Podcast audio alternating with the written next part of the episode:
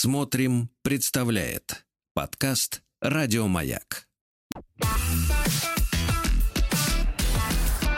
Сергей Стилавин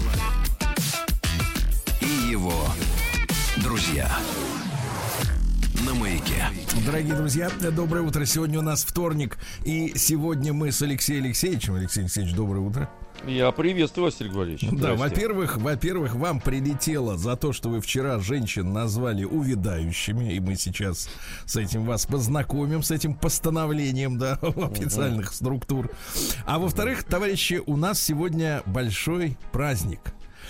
Можно сказать, с больничной койки, превозмогая э, стресс, усталость, не, не моготу, я бы так сказал, не моготу, к нам в эфир вернулся Владуля, друзья мои. Поаплодируем.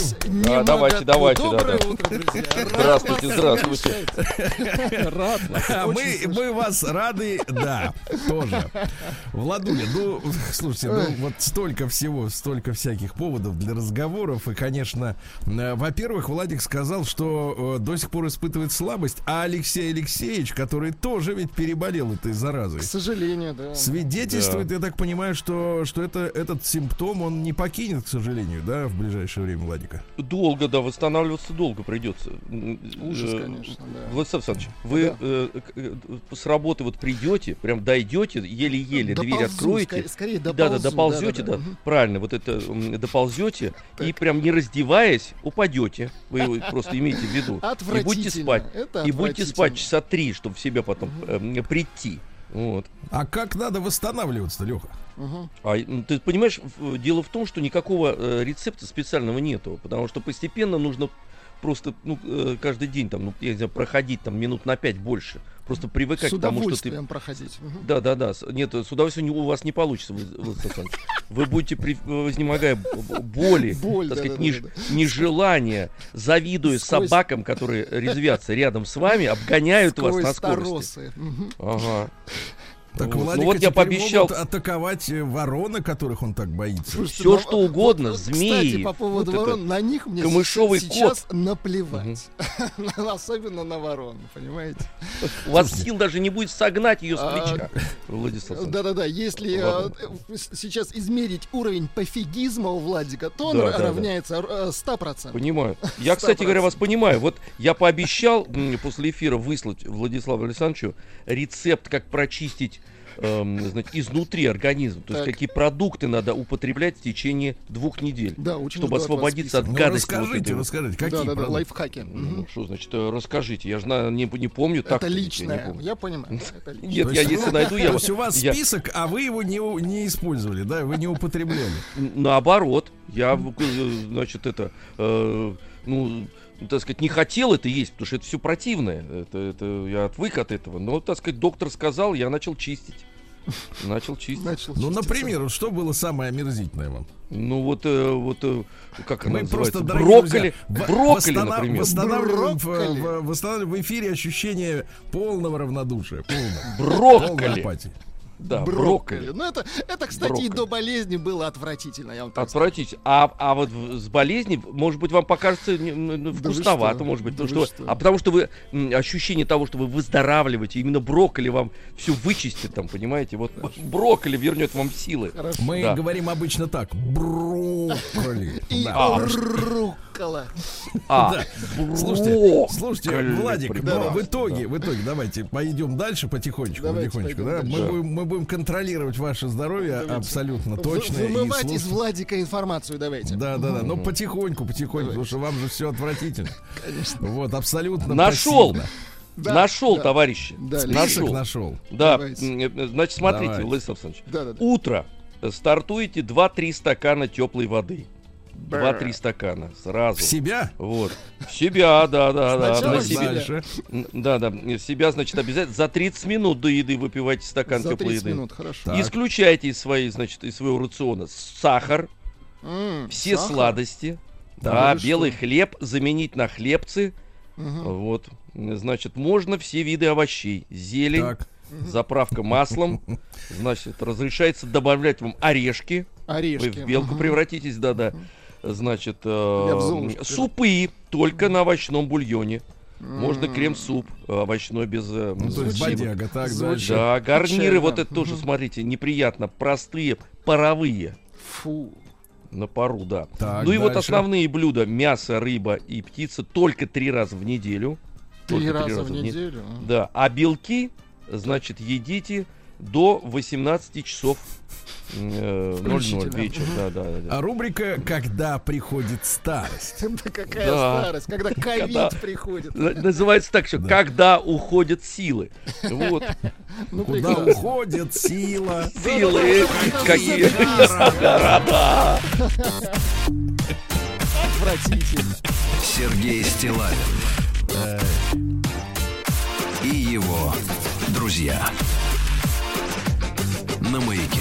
Так, ну теперь мы, друзья мои, с вами посмотрим, э, как вчера Алексей Алексеевич набрехал про женщин. Да вы, что? вы передохните, да, потому что вам, да, вам да, так много разговаривать Пос... нельзя. Конечно, нельзя. послушаю вас. Вот, и вчера как-то, знаете, вот витиевато зашел, зашел непростой наш разговор. Это же, знаете, мы же друг друга давно все знаем, и естественно, сели к микрофонам, э, поговорили. А куда выведет эта дорожка, э, трудно сказать.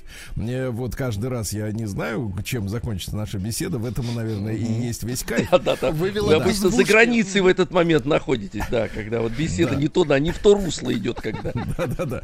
Так вот, так вот, вы знаете, э, вчера каким-то образом я начал интересоваться о том, встали ли на место мозги у актеров которые, э, в принципе, ну вот должны наконец осознать, э, особенно в год пандемии или во второй уже год пандемии, когда особенно были локдауны в театрах, да, и когда без зрителя, ну, соответственно, например, футбол играть без зрителя можно, да, uh-huh.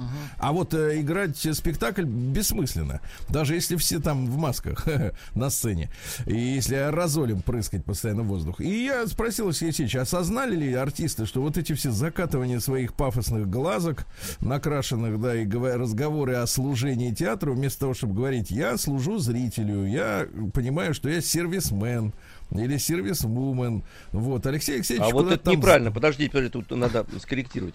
Сервисмен и сервисмен, это не то обслуживание. Вы говорите про обслуживание и служение, это разные знаете, вещи. в театр я прихожу за услугой. Я Нет, уже вы-то приходите, причем вы даже в, в зрительный зал иногда не заходите, поэтому да. Вы минуете да. Вы путаете, вы вот такие, как вы, актеры. Кинотеатр приходите за услугой. актерышки, переваливаете, переваливаете, значит, мои взаимоотношения с театром на буфет. Да, вы... Да. На буфет. Ну, а, а сами вы типа не при делах. Да, поэтому и нажираются у вас люди в буфете, потому что нет сил смотреть Сергей, на это. Хорошо, на ладно. Это давайте, давайте. Так вы вот, речь подготовили? Вот. Давайте, давайте дальше. Так нет, не готовил ничего, потому что с утра пришло Ну не готовили, все, выключайтесь тогда. Что вы на меня все вот это переваливаете? у меня есть мастерство, я сейчас буду делиться. Давайте. Давайте. Так вот, э, так вот, вы знаете, Веселкин договорился до того, я не знаю, как так вышла беседа, не помню уже. Но в итоге он сказал, что женщины в театре отцветают отцветают.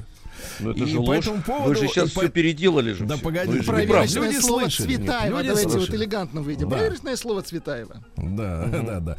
И вот э, пришел протест. Пришел протест Хорошо, от нашего давайте. постоянного слушателя. Ну, вы знаете, Алексей Алексеевич, у нас такая большая банда ну, вот талантливых людей. Ну, в том числе есть э, поэт-надомник, э, пенсионер Виктор из Краснодара. Да. Вот, который прислал следующее письмо. Здравствуйте, Сергей. Очень приятно было услышать в утреннем эфире Алексея Веселкина. Э, вот, э, ваш дуэт стократно увеличивает позитив шоу. Понимаете, да? Ну, то есть, фактически без вас позитив был на нуле. Э, нравятся, нравятся рассказы любимых писателей в прочтении Алексея, Чехова, Шукшина. А в рубрике «Круги по воде», которую он вел с Денисом, я частенько участвовал и даже выиграл пару книг. То есть, понимаете, вы донор. А, mm Вот, а теперь о неприятном. Неприятном. Давайте. Пришла открытая телефонограмма от женской половины театра, где служит Алексей.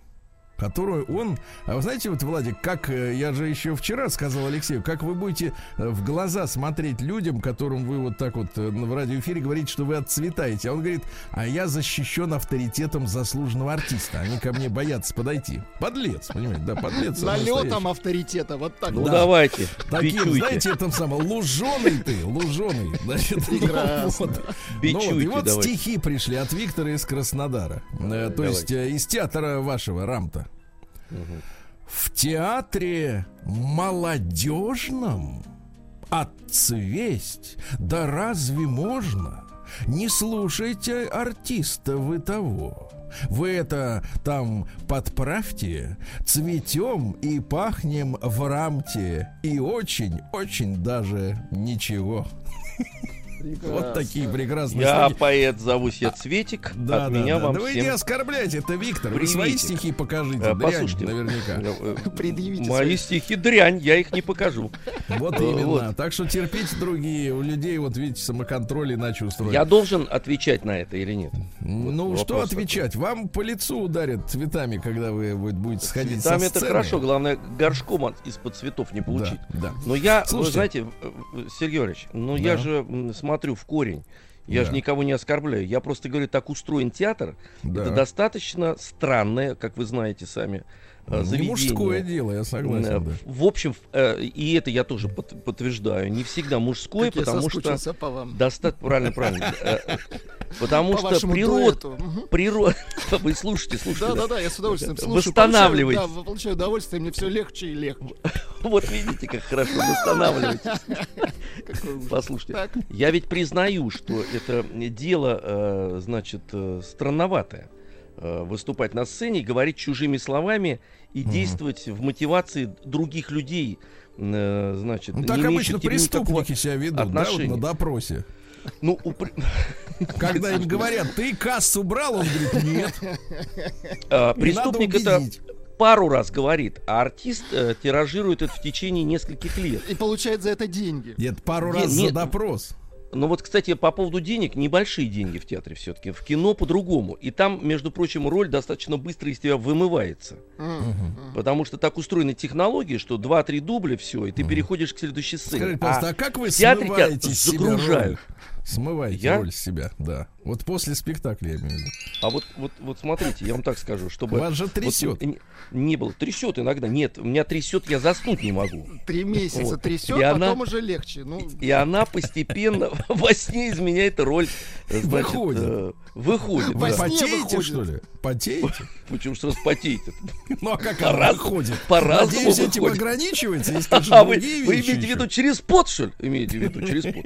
Выходит роль. Через кровь и пот, как говорят наши предки. Да. Нет, ну я вот, я вам честно скажу, я стараюсь не делать вид, что я после спектакля устал, потому что многие на, на, на поклон выходят, вот типа, видите, как мы поработали, э, полностью, так сказать, себя израсходовали, аплодируйте, это так трудно, потому что мы работаем на износ.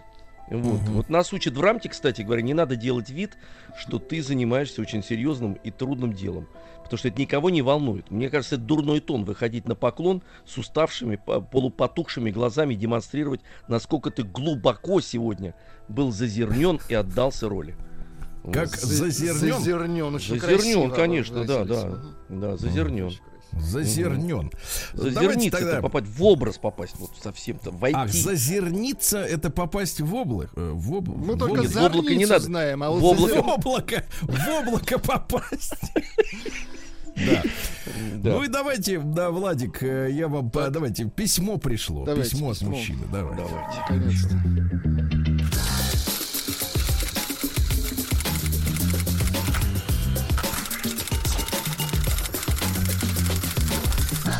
Приемная нос. Народный омбудсмен Сергунец. Я пересылаю Владику письмо э, с фотографией, чтобы он зрительно представил да. себе э, ситуацию. Давайте, давайте вот. зазерним письмо. Да, угу. нет, неправильно употребляете слово. О, боже. Какая? Вы да, должны вот от, я от тоже. письма зазерниться. Вы. Да, да, я да. фотографии вот, так вот, да, письмо, да, да. письмо от мужчины угу. Олега. Угу. А вы смотрите на письмо. Угу. Совершенно сбит с толку На работе коллега женщина, вот эта, которая на фотографии. Да-да-да. Ну, такая, знаешь, э, страшно, честно говоря, когда такая женщина-коллега. С на вызовом, работе, лицо с да, вызовом. на работе такой вызов э, промеж, э, да, Промеж не глаз. надо, не надо. промеж глаз. Промеж это. Глаз, А, хорошо. На работе коллега женщина. На фотографии действительно женщина такая молодая, с каким-то упо... э, так нельзя говорить, ну, в общем, с, с взглядом, вызывающим тик. Э, Вот, э, распахнувшая декольте, э, но прикрывшаяся джинсовой курткой. На работе коллега женщина стала активно проявлять ко мне внимание. Я не противился. Когда моя женщина поехала в Междуреченск, не путать с Междуречьем, это в Ираке, я решил похулиганить и сойтись поближе с коллегой. Я один день ходил с ней по Икее, второй собирал ей эту мебель.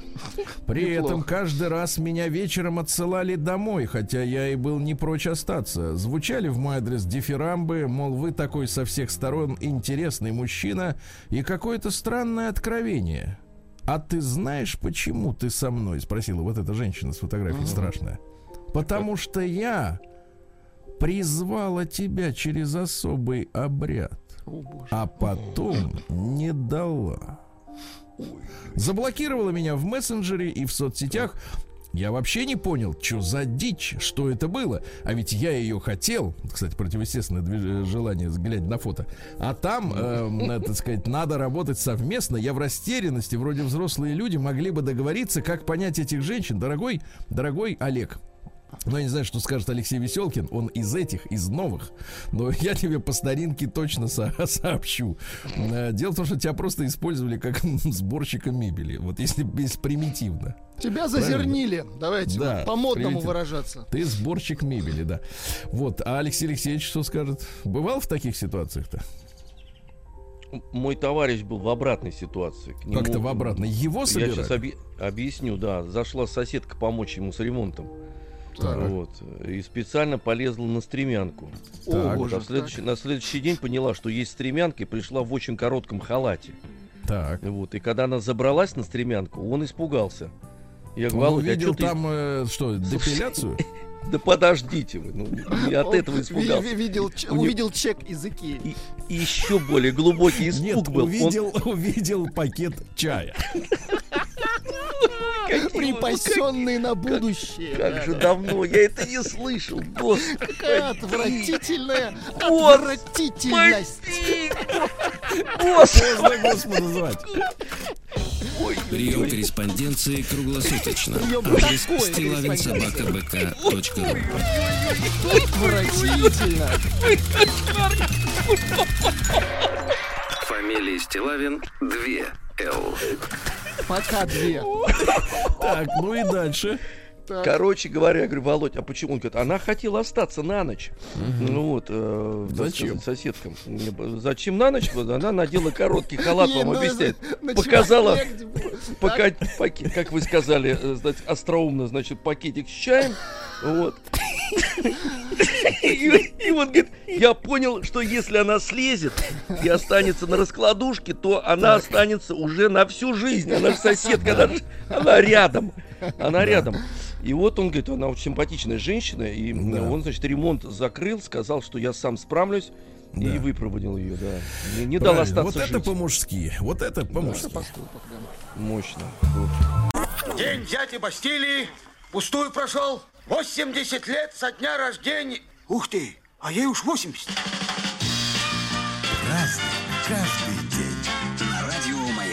Друзья мои, да ну что же, сегодня уже 6 июля. Владик вышел на работу потихоньку, но вышел. Вот видите, взял с собой балалайку. Обязательно. Да, сегодня Алексей Алексеевич с нами пока что, да. И есть праздники прекрасные. Во-первых, празднование Владимирской иконы Божьей Матери в 1480-м отразили нашествие хана Ахмата. Понимаете? Вот так, да. Сегодня, э, Алексей Алексеевич, день финансовой службы МВД России. Без финансов так никуда. А нужны, Да. да. Всемирный день кардиолога. Вот, хорошая профессия. Э, Всемирный день зоонозных заболеваний. Вы понимаете, о чем идет речь, а? Зоонозные. Что-то с животными связано. зараза от кота приходит, Владик. Да, ты поаккуратней с ним. О, Да, да, да. В Чехии отмечается день сожжения Яна Гуса. Ну вот был у них такой э, как бы еретик и революционер Ян Гус. Э, Вот. Ну и из этого дня, э, из далеких времен, проходит выражение «святая простота», когда да, бабуля поднесла к столбу, у которого сжигали Яна Гуса, вязаночку хвороста. Вот. доброход. подкин- Дров подкинула, да. Да, да, да. День масла в огонь, да. День рождения президента Казахстана. Сегодня Нурсултан Абишевич день рождения, да. День Эйна Лейно в Финляндии. Вот. э, Есть э, стихи на финском. Давайте. Давайте. Ну, просто буквально Давайте. одна строка, одна строка. Мямецен полко кулен. Очень красиво. Э, Ива, Перевод такой. Я иду тропинкой лесной. Звучит, как будто гороху наели. Еще раз, давайте давайте. Мямецен полко кулен. Да. Сунанен руку в карманы. В карманы. Так, понимаю. ответил И вам, это заслуженный ответил. артист РФ. Э, День меня спровоцировали. Да, да, да. День сплетения винков сегодня, но в хорошем В смысле. хорошем смысле, да. Да, день чехла от зонта. Вот они обычно теряются, и зонт есть, чехла нет. Э, День жареной курицы. Вот. Э, Сегодня день обеда с вашим вебмастером. У вас есть сайт в интернете, Алексей? Нет. Вот, видите, значит, обедать не с кем. Сегодня Нет, также нет, отмечается, нет. значит, смотрите, Всемирный день поцелуя. Вот. Но мы не можем отпраздновать этот праздник э, по двум причинам. Вот. Потому э, что мы во-первых, мужчина. это во-первых, да. Во-вторых, мы разделены э, сотнями Проводами. километров. Да. Ну и, наконец, они нас защищают от срамоты. От Ну грязи. и, наконец, Аграфена купальница или другое название русского праздника лютые коренья. Нет, я бы так сказал, лютые. Лютые Лё коренья. Давайте так. Лё. Да, днем все девушки надевали свои лучшие наряды. Гуччи, Шанель. Э, Хорошо. Значит, э, ходили в них по дому, выпрашивали у родных подарки, ленточки, платочки, украшения, смартфоны. Вечером собирались в избе у одной из подруг толочь в ступе ячмень, из которого на следующий день варили замечательную кашу. Еще одна, кстати, кулинарная традиция этого дня, так называемая обетная каша. А, так называли обед из постных блюд, э, которых, которые жители деревни собирали в складчину и выставляли на улице для нищих и путников. Понимаете, да? То есть идешь мимо деревни, а тебя угощают шведский стол. Ну и какие поговорки? Матушка репка, уродись крепко, ни редко, ни густо до великого... А, ни редка, ни густа до великого поста. Ясно? Ясно. Еще Понятно. одна. всё ясно. Да, еще замечательная да, поговорка для Алексея. Мимо девки, да мимо репки просто так не пройдешь. Понимаешь, вот, да. Мимо девки, мимо репки. Да. А в тысяча сладенький. А в 1661 на правом берегу реки Ангары, напротив устья реки Иркута, основан сегодня город Иркутск. Давайте поздравим, Поздравляем. товарищи. Красивый Давайте город. поздравим, хорошо. Красивый город, Всё. хорошо. В 1710-м в Саксонии, в Мейсоне создали первую в Европе фак- э, фарфоровую мануфактуру, так называемый мейсонский фарфор. Затем был э, э, уже построен через несколько лет Санкт-Петербургский фарфоровый завод, да.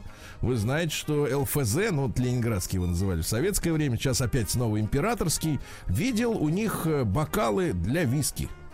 Бокалы что? из фарфора. Для виски. Ну так красивый, да. А цена, по-моему, слушайте, не дай соврать, так сказать. Не дай Петя нам соврать. Вот за бокал тысяч двадцать, наверное. Что дорого. Потому что это фарфор. Понимаете? А вы пейте из, из пластмассы, как хотите. Расписной, наверное, Вот именно, фарфор. конечно, красота, да. А сегодня у нас э, в этот день, давайте, товарищи, посмотрим. Николай I родился в 1796-м. Наш э, Наш российский Коля. император. Наш император, да-да-да. Прозвище у него было Незабвенный. И главное, что Николай I вел аскетический и здоровый образ жизни. Спал в походной Очень, солдатской да. кровати. Да. Он и умер в ней, Никак- кстати говоря. Да, никогда не курил, курящих не любил, крепких напитков не употреблял, много ходил пешком, занимался спортом, то есть строевыми упражнениями с оружием. Вот, и известно было его распорядок дня. Рабочий день начинался в 7 часов утра. В 9 часов принимал доклады. Вот, предпочитал одеваться в простую офицерскую шинель да, и отличался хорошей работоспособностью. У него рабочий день длился от 16 до 18 часов. Поэтому цари, они труженики, понимаете? Угу. Вот. А то нам рассказывают, что он сидят целый день на печи, ничего не делают. С фавориткой. Угу. Вот, вот именно, Вы с знаете, фаворит, я... а то еще фаворит. Обувь. Фаворит, а ну да, да, да. Но, но это, слушай, ну Николай вообще незаслуженно, между прочим. Оболган. Э, а, а, а, оболган, особенно Герцен, возбуждался от него. Я вот читал воспоминания и письма, и в основе своей большая книжка только Герцен, э, причем в выражениях очень нелицеприятных, вообще противно, да, достаточно даже хамских. Да а мерзкий а этот он, тип ваш Герцен. Герцен мал, трус, мал, конечно, свалил. Во-первых, не ваш, а ваш, я тут при чем. Вот, но ну, у Николая даже в кабинете э, стоял э, бюст Бенкендорфа. Вот насколько mm-hmm. они близки были, как, как товарищи. И умер он вот на этой своей походной э, кровати Кровать. под, шины, под да. шинелькой да. под этой его. Да. Цитаты. Ну, именно Давайте. Николаю Первому принадлежит э, выражение в России две беды дураки и дороги. Mm-hmm. Да. А, так, э, г, лучшая теория права добрая нравственность. И она должна быть в сердце, независимо от этих отвлечен, отвлеченностей, и иметь своим основанием религию. Вот, видите, какая лучшая теория права. А у нас сейчас, э, в, так сказать, в мире это что творится? Есть юридическое право и абсолютное, так сказать, нравственное запустение. В 1852-м Вера Николаевна Фиг, Фигнер родилась. Это террористка из народной воли. Вот она Октябрьскую революцию не приняла, но в России жить осталась. Она умерла от пневмонии в 42 году, но участвовала в подготовке покушений на Александра II, нескольких неудачных, в Одессе и в Петербурге. Вот. Ну и единственным светлым воспоминанием о пребывании в Одессе, она туда приехала с террористической миссией, да, а для нее стала встреча с местным бандитом, э, революционером по кличке Сашка Инженер, mm-hmm. который дал Фигнер прозвище Топ-неножка. Она когда говорила и настаивала ага. на чем-то, она топала ногой. Да. Ну что же, сегодня в 1854-м на съезде в Мичигане образована республиканская партия США, Трамповская. Угу. Символ у них слон, вот, цвет красный, поэтому, у, так сказать, у Трампа сегодня красный галстук. И красное лицо, да? кстати, у него всегда. Да. Кстати, вы слышали, что запустил сеть-то социальную свою? Сеть свою запустил. Да, да, да. да. Он, вот. он хочет, э, он, значит, запустил сеть, она сделана по мотивам Твиттера. Такая же ограничение а. Э, знаков, там фотографии, видео можно, называется get Там get в Твиттере-то банят его, видите, свою. Вот, а теперь в своей, собственно, никто теперь не забанил. Все уже, да, не доберутся да. до него. Ну что же, э, ребят, в 1877 Алексей Михайлович Ремезов, писатель родился, очень почитают товарища Ремезова в Тобольске потому что он как бы оттуда, да, был выдуч, выдумщиком, фантазером, вот, ну и в годы революции и в последующие годы военного коммунизма оставался в Петрограде, был настроен антибольшевистски, очень любил эсеров. Ну, не, не на тех поставил, да, понимаете, да. Потом выехал на лечение в Германию временно и умер в Париже. Цитат такая. Мораль пишут не от душевного избытка и мудрости, а от своего порока. Развратник, как известно, проповедует воздержание скупой расточительность, э, злобный мир и милосердие. Ясно? Угу. Вот оно как. Да. Понятно. А в 1885-м Луи Пастер успешно девятилетнего мальчика Жозефа вакцинировал. О, вакцинировал. Э, его угу. укусила мальчика бешеная собака, угу. а тот ему поставил вакцину, и мальчик не умер, понимаете, тот да? его еще раз укусил. Нет, ну правильно, молодец. Молодец, да. А в тот же день Владимир Андреевич Артемьев родился. Это наш конструктор пороховых ракет, который создал снаряд для «Катюш». Вот. А, а какой путь? Хорошо. Э, пошел на русско-японскую войну добровольцем сразу после гимназии. Э, Георгиевский крест получил за мужество. Его в 22 году арестовали по обвинению в бездействии власти и в халатном отношении, в результате которых последовало полное расстройство и развал снабжения, значит, я цитирую, рабоче-крестьянской Красной Армии арт огнеимуществом. Представляете? Вот. Но потом пересмотрели, э, подправили отправили его в Соловецкий лагерь, он вернулся и продолжил работу. Вот видите, как бывает. Э, бывает и так, да. А в 1887 Марк Захарович Шагал, ну, он же Моисей Хацкелевич. А вы скажите, пожалуйста, вот, Алексей, я понимаю, вы из этих самых, из новых, из театральных, э, вот вы понимаете такую живопись? Не всегда, я вам честно Ну, скажу. а А когда? По утру или вечером вот лучше Не-не-не, ложиться? послушайте, я, мне кажется, чем старше я становлюсь, тем Так. мне кажется, что все-таки это эм, попытка... Дрянь? э, э, нет, самовыразиться и оторваться от, э, от, от действительности, потому что когда ты просто отражаешь э, живописно что-то, тебя не, не замечают. Мгм. Вот, э, вот у, не- у Шагала есть, конечно, произведение э, замечательное, но мне кажется, что выпенд- ну не у него, вот меня больше всего стало раздражать что-то Дали. Вот, Дали? э, Странную вещь скажу, да, но это Дали. все Да сконструировано. выпендрешь, Ра- согласен с раскручено, вами. Конечно, раскручено, чушь собачья. Конечно, вот Вот что говорил висячие. Шагал, давайте. Я Давайте. протестую против терминов фантазия и символизм. Наш внутренний мир реален, быть может даже более реален, чем мир окружающий нас, понимаете? Вот. Дальше. Лично я не уверен, что теория, ну, видимо, теория искусства, такое уж благо для искусства, да? И, наконец, если бы я не был евреем, я не был бы художником, ясно? Вот и все. Ну да, вот он Вот сублимировал. и все. вот. В Не- недоволен был. 1889-м, минуточку не бубните, Сергей давайте, Антонович хорошо. Клычков родился. Поэт наш. Знаете такого поэта? Мы выросли на нем. Ну вот я- Давайте. а я тебе про- прочту. Давай. Кстати говоря, в Вот 37 давайте, году давайте, я попал, да. подзабыл чуть-чуть. Давайте, прочтите. А я вам прочту. звучит. Давайте. Я не любил, а, извините, я не тебя любил, ты только странный случай. А случай мог бы быть совсем иной, но правда то, что случай этот неминучий. Среди минучести случайности земной. Подчас я строго сам допытываю душу, за что что тебя я, дорогой, зову? Но ты же знаешь хорошо, что за благушу ношу я в сердце, словно в кузову. Понятно? Благуша. День дяди Бастилии пустую прошел. 80 лет со дня рождения. Ух ты, а ей уж 80.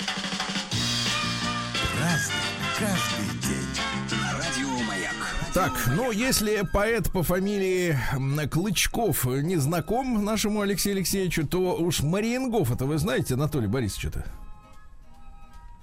Стихи читайте. Читаю в 1897 один из, и нечего смеяться, над собой смеешься. Да, Понятно, ордена и понятно. маженистов, ясно, и дружил с Так. Есениным, между Дружок прочим. Есенина, И да. круто, круто дружил, кстати. Вот давайте прочту вам, давай. Давайте. Ну вот. Кровоточие. Капай кровавой слюной. Нежность. Сердце серебряный купол. Матов суровой чернью. Как бы, как бы в ночи глупому мне украсть у любви блестящую запонку, за что укус и острые терни. Разве страсть Библия, чтобы ее молитвенно на налой класть? А? Ну, не Есенин, конечно. Не Уж, естественно, да. не балалайка, не тыры-па, не Есенин-то тары-бары, потоньше, кстати говоря. Есенин Мгм. потоньше будет. Вот эти стихотворения Потоньше, тоже. потоньше. э, э, не, не, это конструктор такой. Сейчас это тоже понятно. Понятно. Из шестидесятников, я, может, какие страшные вещи говорю, тоже Да. все сконструировано. Александр Сергеевич, вот это прекрасно. Мгм, Понятно. Значит, в Александр 1907 На году... гумне я лежу на брюхе. Вот из того же. Не боюсь мокроты и росы. Полосатые в клеточку брюки, вероломно сменив на трусы. Ну что, вот, э, Да, видите, вот такое понимаю. может быть. Вот да. смотрите, а в 1907 Давайте. году Фрида Кало, женщина, значит, мексиканская художница спиной. с бровями. Скажите, пожалуйста, а в чем вот причина успеха ее? Почему ее на футболках печатает? Она олицетворяет что-то, вот какое-то Ну, движение? какое-то не без, не, не, не движение. Ну, там, там просто взаимоотношения сами были доведены до такого кипения, как у Лили Не, Брик. я имею в виду, почему Поэтому- на футболках-то печатают сейчас? Ну, ну как, Чем ну, тиражи- так? Тиражируют как Деньги вот, э, зарабатывают. Че, Че Гевара, я- не знаю. Она понимаю. узнаваема очень, Сергей Валерьевич. Брови широкие, узнаваема. согласен, согласен, да. Узнаваемо, ну. Вот, э, друзья мои, в 1923-м Войцех Ярузельский родился. Замечательный руководитель Польши. Э, Человек, э, С его звали зрением. сварщиком, потому что он всегда был... Черные очки-то у него. Да, да, да. Да-да-да. А, значит, а по Польше это спавач. Э, значит, это по-нашему э, сварщик, да. Но в 25-м году Билли, Билл, Билл Хейли родился, исполнитель э, рок и Вот, the Clock. давайте, Rock Around the Clock. Да. Вот такая вот история, да. Э, В А вы 36-м знаете году... вообще, э, как он Так. вышел на эстраду? Почему? Ну-ка. Ну, интересно, потому что настолько американцы перепугались этого самого рок-н-ролла, они же думали, что это коммунисты к ним заслали. Э, Вот эти непотребные движения. И они вытащили, он вообще певец кантри. И они его вытащили, вот взяли, да, дали ему эти хиты, и чтобы противопоставить негритянской культуре, э, вот, так сказать, Билл То есть это расизм, да? То есть, в принципе, да. Ну да, да, чтобы Ну, этого не было. Вот, вот как, вот надо как петь рок-н-ролл. Да, в 36 году на параде физкультурников, на очередном, то есть э, в 35-м прошел первый, а вот в 36-м второй, э, появился лозунг «Спасибо товарищу Сталину за наше счастливое детство». Хорошо, да, хорошо.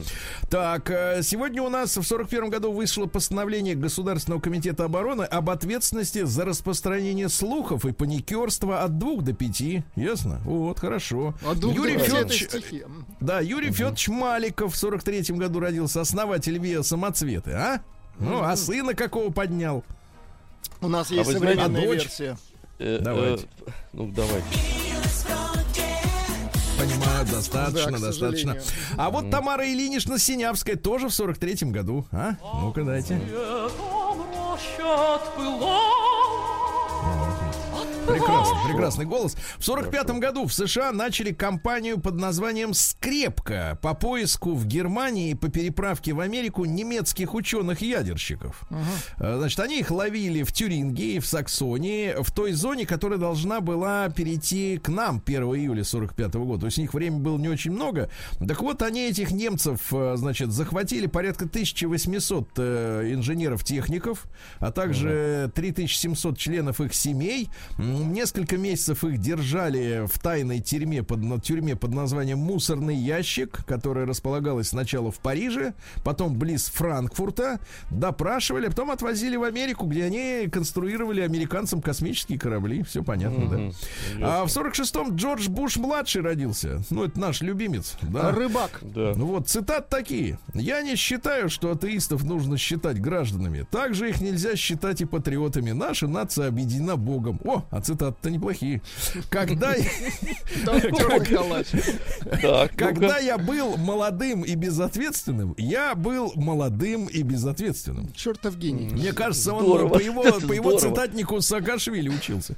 Ну вот, Кличко. И, и Кличко, и Да, Кличко, да, да. Значит, откровенно говоря, преподаватели это единственная профессия, представители которой преподают нашим детям. Хорошо. Отлично А, сказано, Кандализа Райс такая же простая, напомню вам, чернокожая. Кандализа Райс такая же простая техасская девушка, как и я. Молодец. Да-да-да. Никогда не понимал, что не так в том, чтобы быть занудой. Вот. Да, я принимал хорошие решения не только в прошлом, но и в будущем. Отлично сказано, да. Одна из лучших вещей в книгах это то, что иногда там есть чудесные картинки. Прекрасно, да-да-да. Вот, ну и что? И только мы, великий американский народ, могли послать луноход на Марс. Ну, это действительно верно. А, в тот же день родился Сильвестр Сталлоне, наш Сильвеструшка дорогой. С грустными Понимаете? глазами. Да. Говорил, что я слишком уважаю женщин, чтобы на них жениться. Мгм, понимаю. В 48-м Натали Бай, французская актриса, такой большой развитый рот у нее, да. Она снялась в фильме «Порнографическая связь». Вот, Алексей, вам будет интересно, да, как, э, как Давайте, актеру. давайте. Тонкий и лиричный фильм построен в форме интервью, которые невидимому интервьюеру за кадром дают мужчина и женщина, рассказывая о своих отношениях друг с другом, начавшихся с некой порнографической связи. Скажите просто, а вот можно вот познакомиться на порносъемках и потом полюбить друг друга? Ну, как Я вас как профессионал актера профессионала. Они же в Да, кадре да. уже Ну, как полюбили. актера, да. Можно, можно, нет. а вы Вот, знаете, да. они же тоже как-то абстрагируются, когда вот Да. этим занимаются, а потом расходятся по Конечно, домам. и всё. абстрагируются. Сделал они дело, думают гуляй, о том, что гуляй. они исследуют Северный полюс, да. И в Давайте. 65 году э, Юрий Вячеславович Грымов родился. Мгм. Вот, он у нас, кстати, после армии работал на заводе АЗЛК, а затем ведь он мужчина элегантный, красивый, Алексей, а демонстрировал скажите, он- одежду, одежду в центре моды люкс. Алексей, Ясно? скажите, пожалуйста, Да. а Грымов действительно хороший режиссер? Он у нас поставил свой лучший не спектакль важно, вас в рамках. спрашивают. Лучший, а я вам я отвечу об хочу. этом.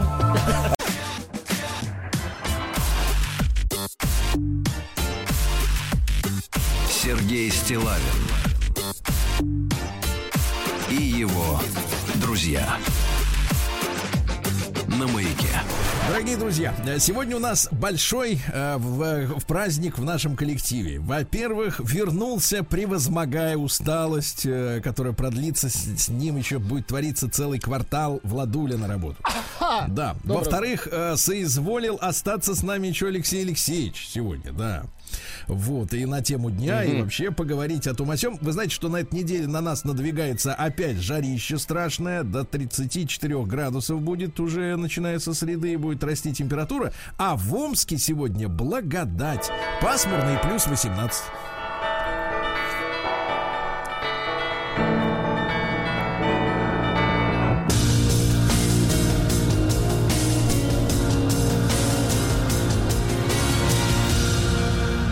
Зона 55. Да, ну что же, в Омском водоканале обеспокоены ростом числа краж крышек колодцев. Крадут крышки люков. Представляешь? 75 крышек уже украли с начала года. Ущерб 400 тысяч рублей. Кто-то закручивает помидоры. Да. Общественники, обще свои помидоры. Э, Общественники уничтожают рекламу наркотиков на фасадах омских домов. Да Вы как же так? Да как же да, так? да, Обидно. что, да, молодцы, молодцы. Так вот, непонятные для простого обывателя надписи можно увидеть на стенах жилых домов, магазинов, детских клубах. Через эти надписи с болота толкает наркоту. Вот, и общественники закрашивают, понимаете? Вот такая идет борьба, да. Правильно. В Омской области, правильно, да, в Омской области готовятся к переносу спартакиады под названием «Королева спорта». А какой у нас спорт является королевой спорта? Фигурное Атлетика. катание. Э, Нет, атлетика. легкая, легкая атлетика. Легкая атлетика, да, наверное. Перенесут, перенесут на сентябрь. А, Омские водители массово садятся пьяными за руль.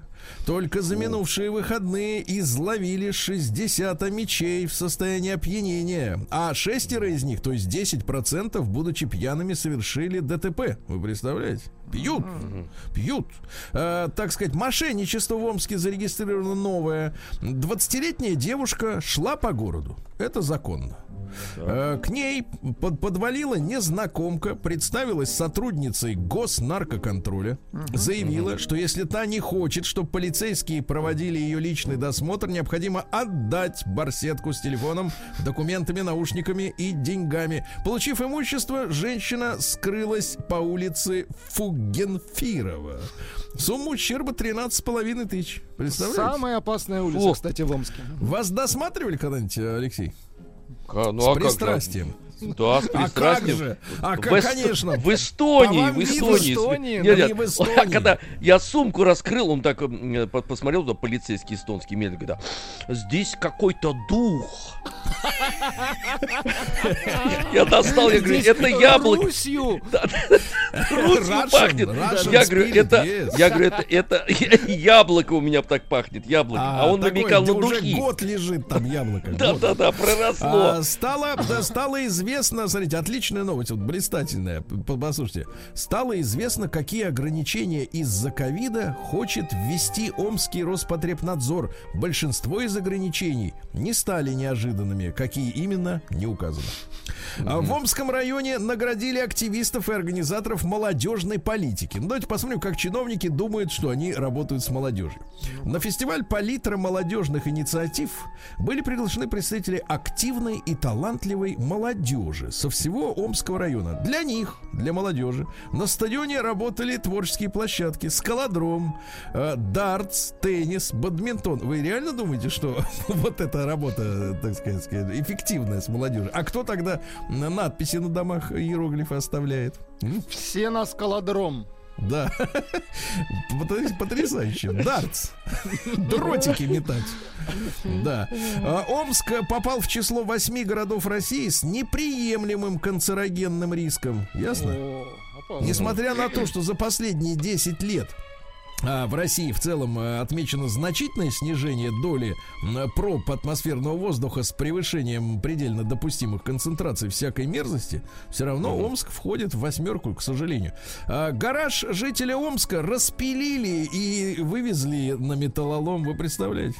Приходит 46-летний чувачок э, за машиной, а гаража нет. И да, его просто распилили и увезли. М- Могли бы и машину же распилить туда. Да, вывезти, но нет, рука не поднялась. Ну и, наконец, о хорошем. Вы просили таких новостей побольше. Омских безмасочников за неделю оштрафовали на 270 тысяч рублей. Из них, Так. значит, оштрафованы следующие. Перевозчики 38, водители 320, граждане 434. Это все разные люди, ребят.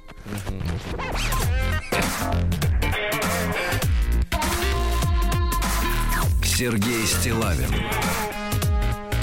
и его друзья.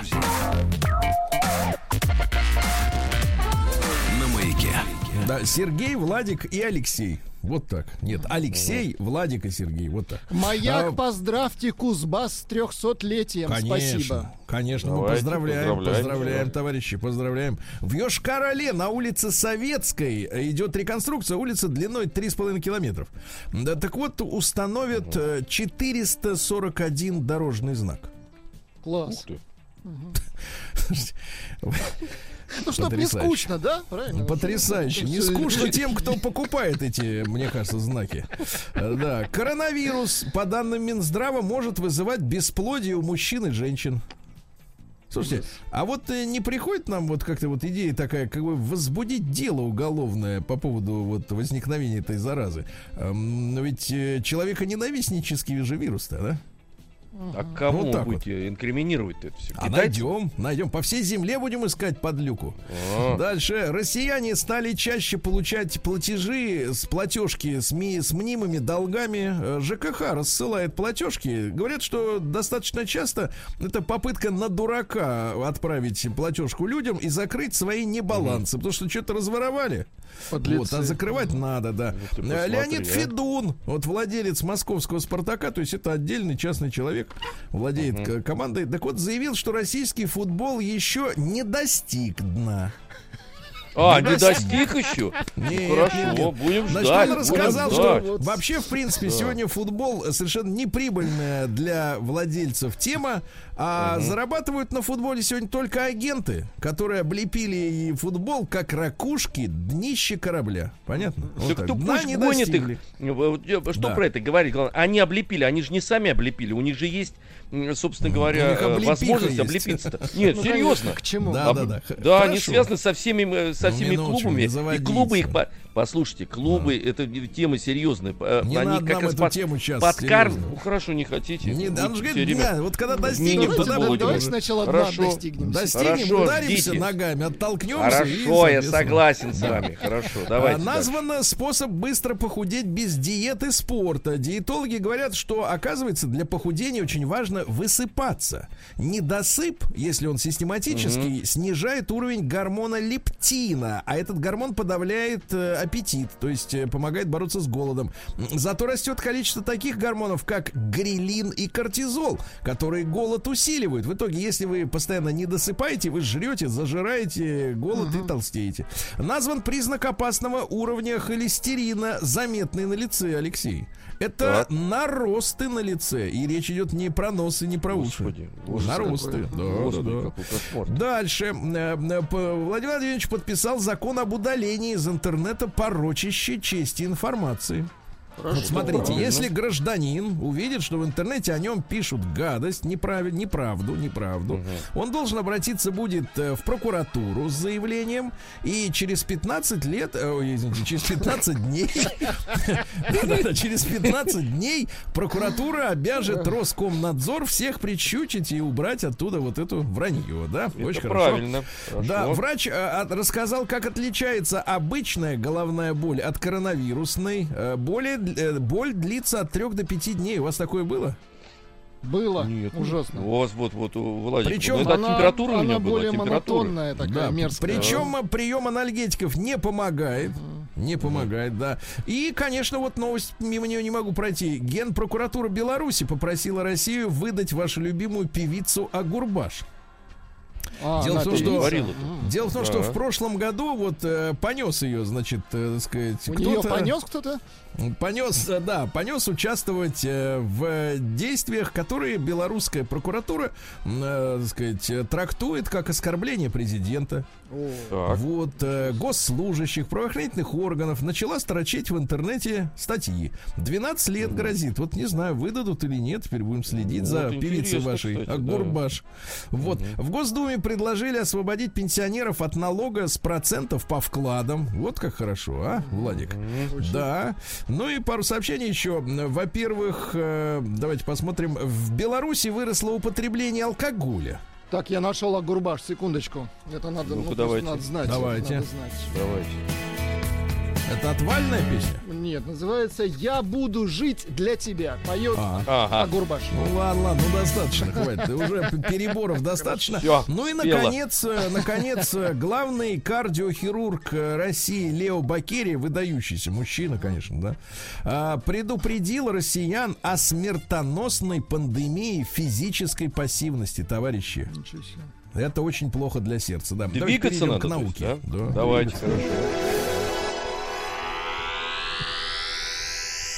Наука и жизнь. Слушайте, ну настоящая фантастика. Мы с вами, Владик, много раз бывали в нашем армейском проекте с военной техникой знакомы, да? Угу. Так вот, Урал-вагон-завод э, подготовил уже к серийному выпуску тяжелую гусеничную платформу «Армата». На основе этой машины, а, во-первых, конечно, боевой танк Т-14, да, будет создан. Но самое интересное, что семейство целое из 28 машин. То есть основа одна, а сверху, ага. да, а, включая танк, боевой боевую машину пехоты, самоходную артиллерийскую установку, боевую машину огневой поддержки, ну, то есть минометные там все эти ракетные дела, Круто. эвакуационную машину. Так вы посмотрите, башня у этого танка необитаемая, вы понимаете, то есть экипаж угу. располагается внизу, он полностью защищен в специальной капсуле, понимаете, да? Угу. Вот, да. и управляет, причем машина это может э, ехать, вы, вы только представьте, она весит 55 тонн. Угу.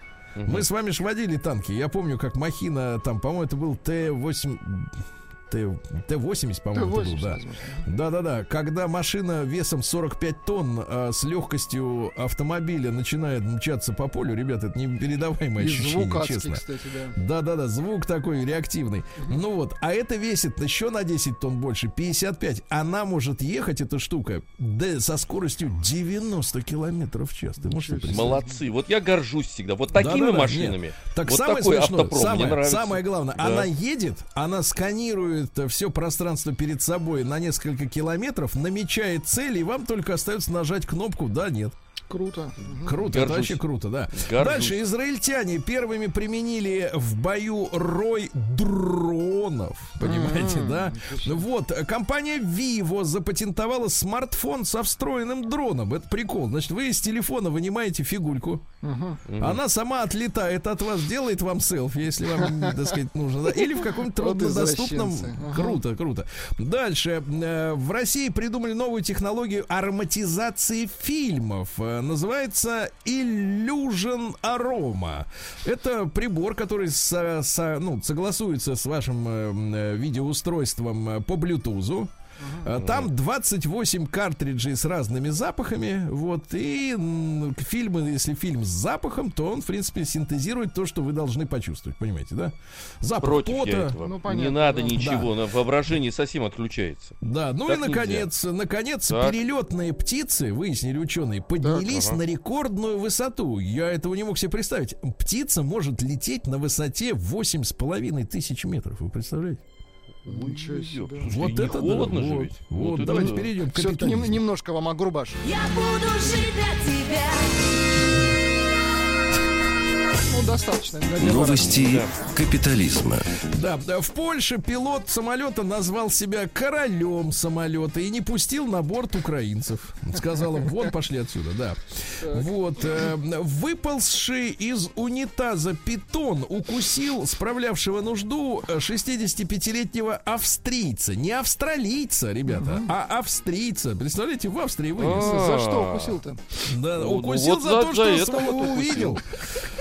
До них, родимых, да. В Южной Корее так называемый кей-поп, это то есть вот, э, ну, поп-музыка местная, да, стал предметом в школе. Теперь изучают. Слушайте, может нам, как бы так сказать, пойти по тому же пути, лезгинку и балалайку в школу внедрить? А да, то может, и нужно. Да, мне ну, кажется, да. это хороший путь.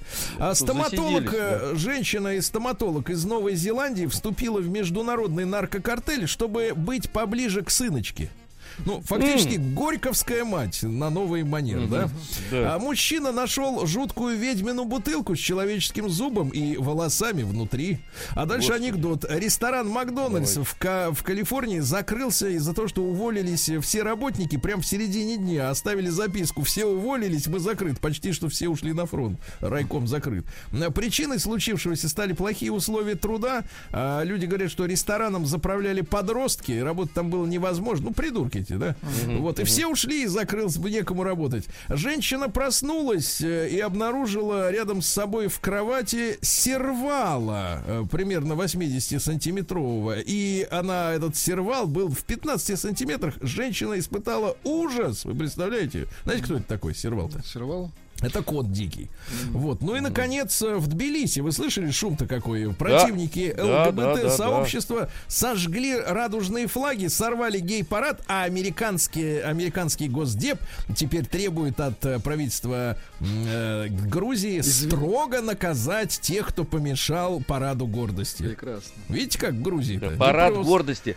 Вот, да, переходим, ну вот переходим, это трудно переходим. представить в Грузии, да, вот этот ЛГБТ. Парад, да. парад представить да. трудно, да. Ой-ой-ой. В Грузии еще держится.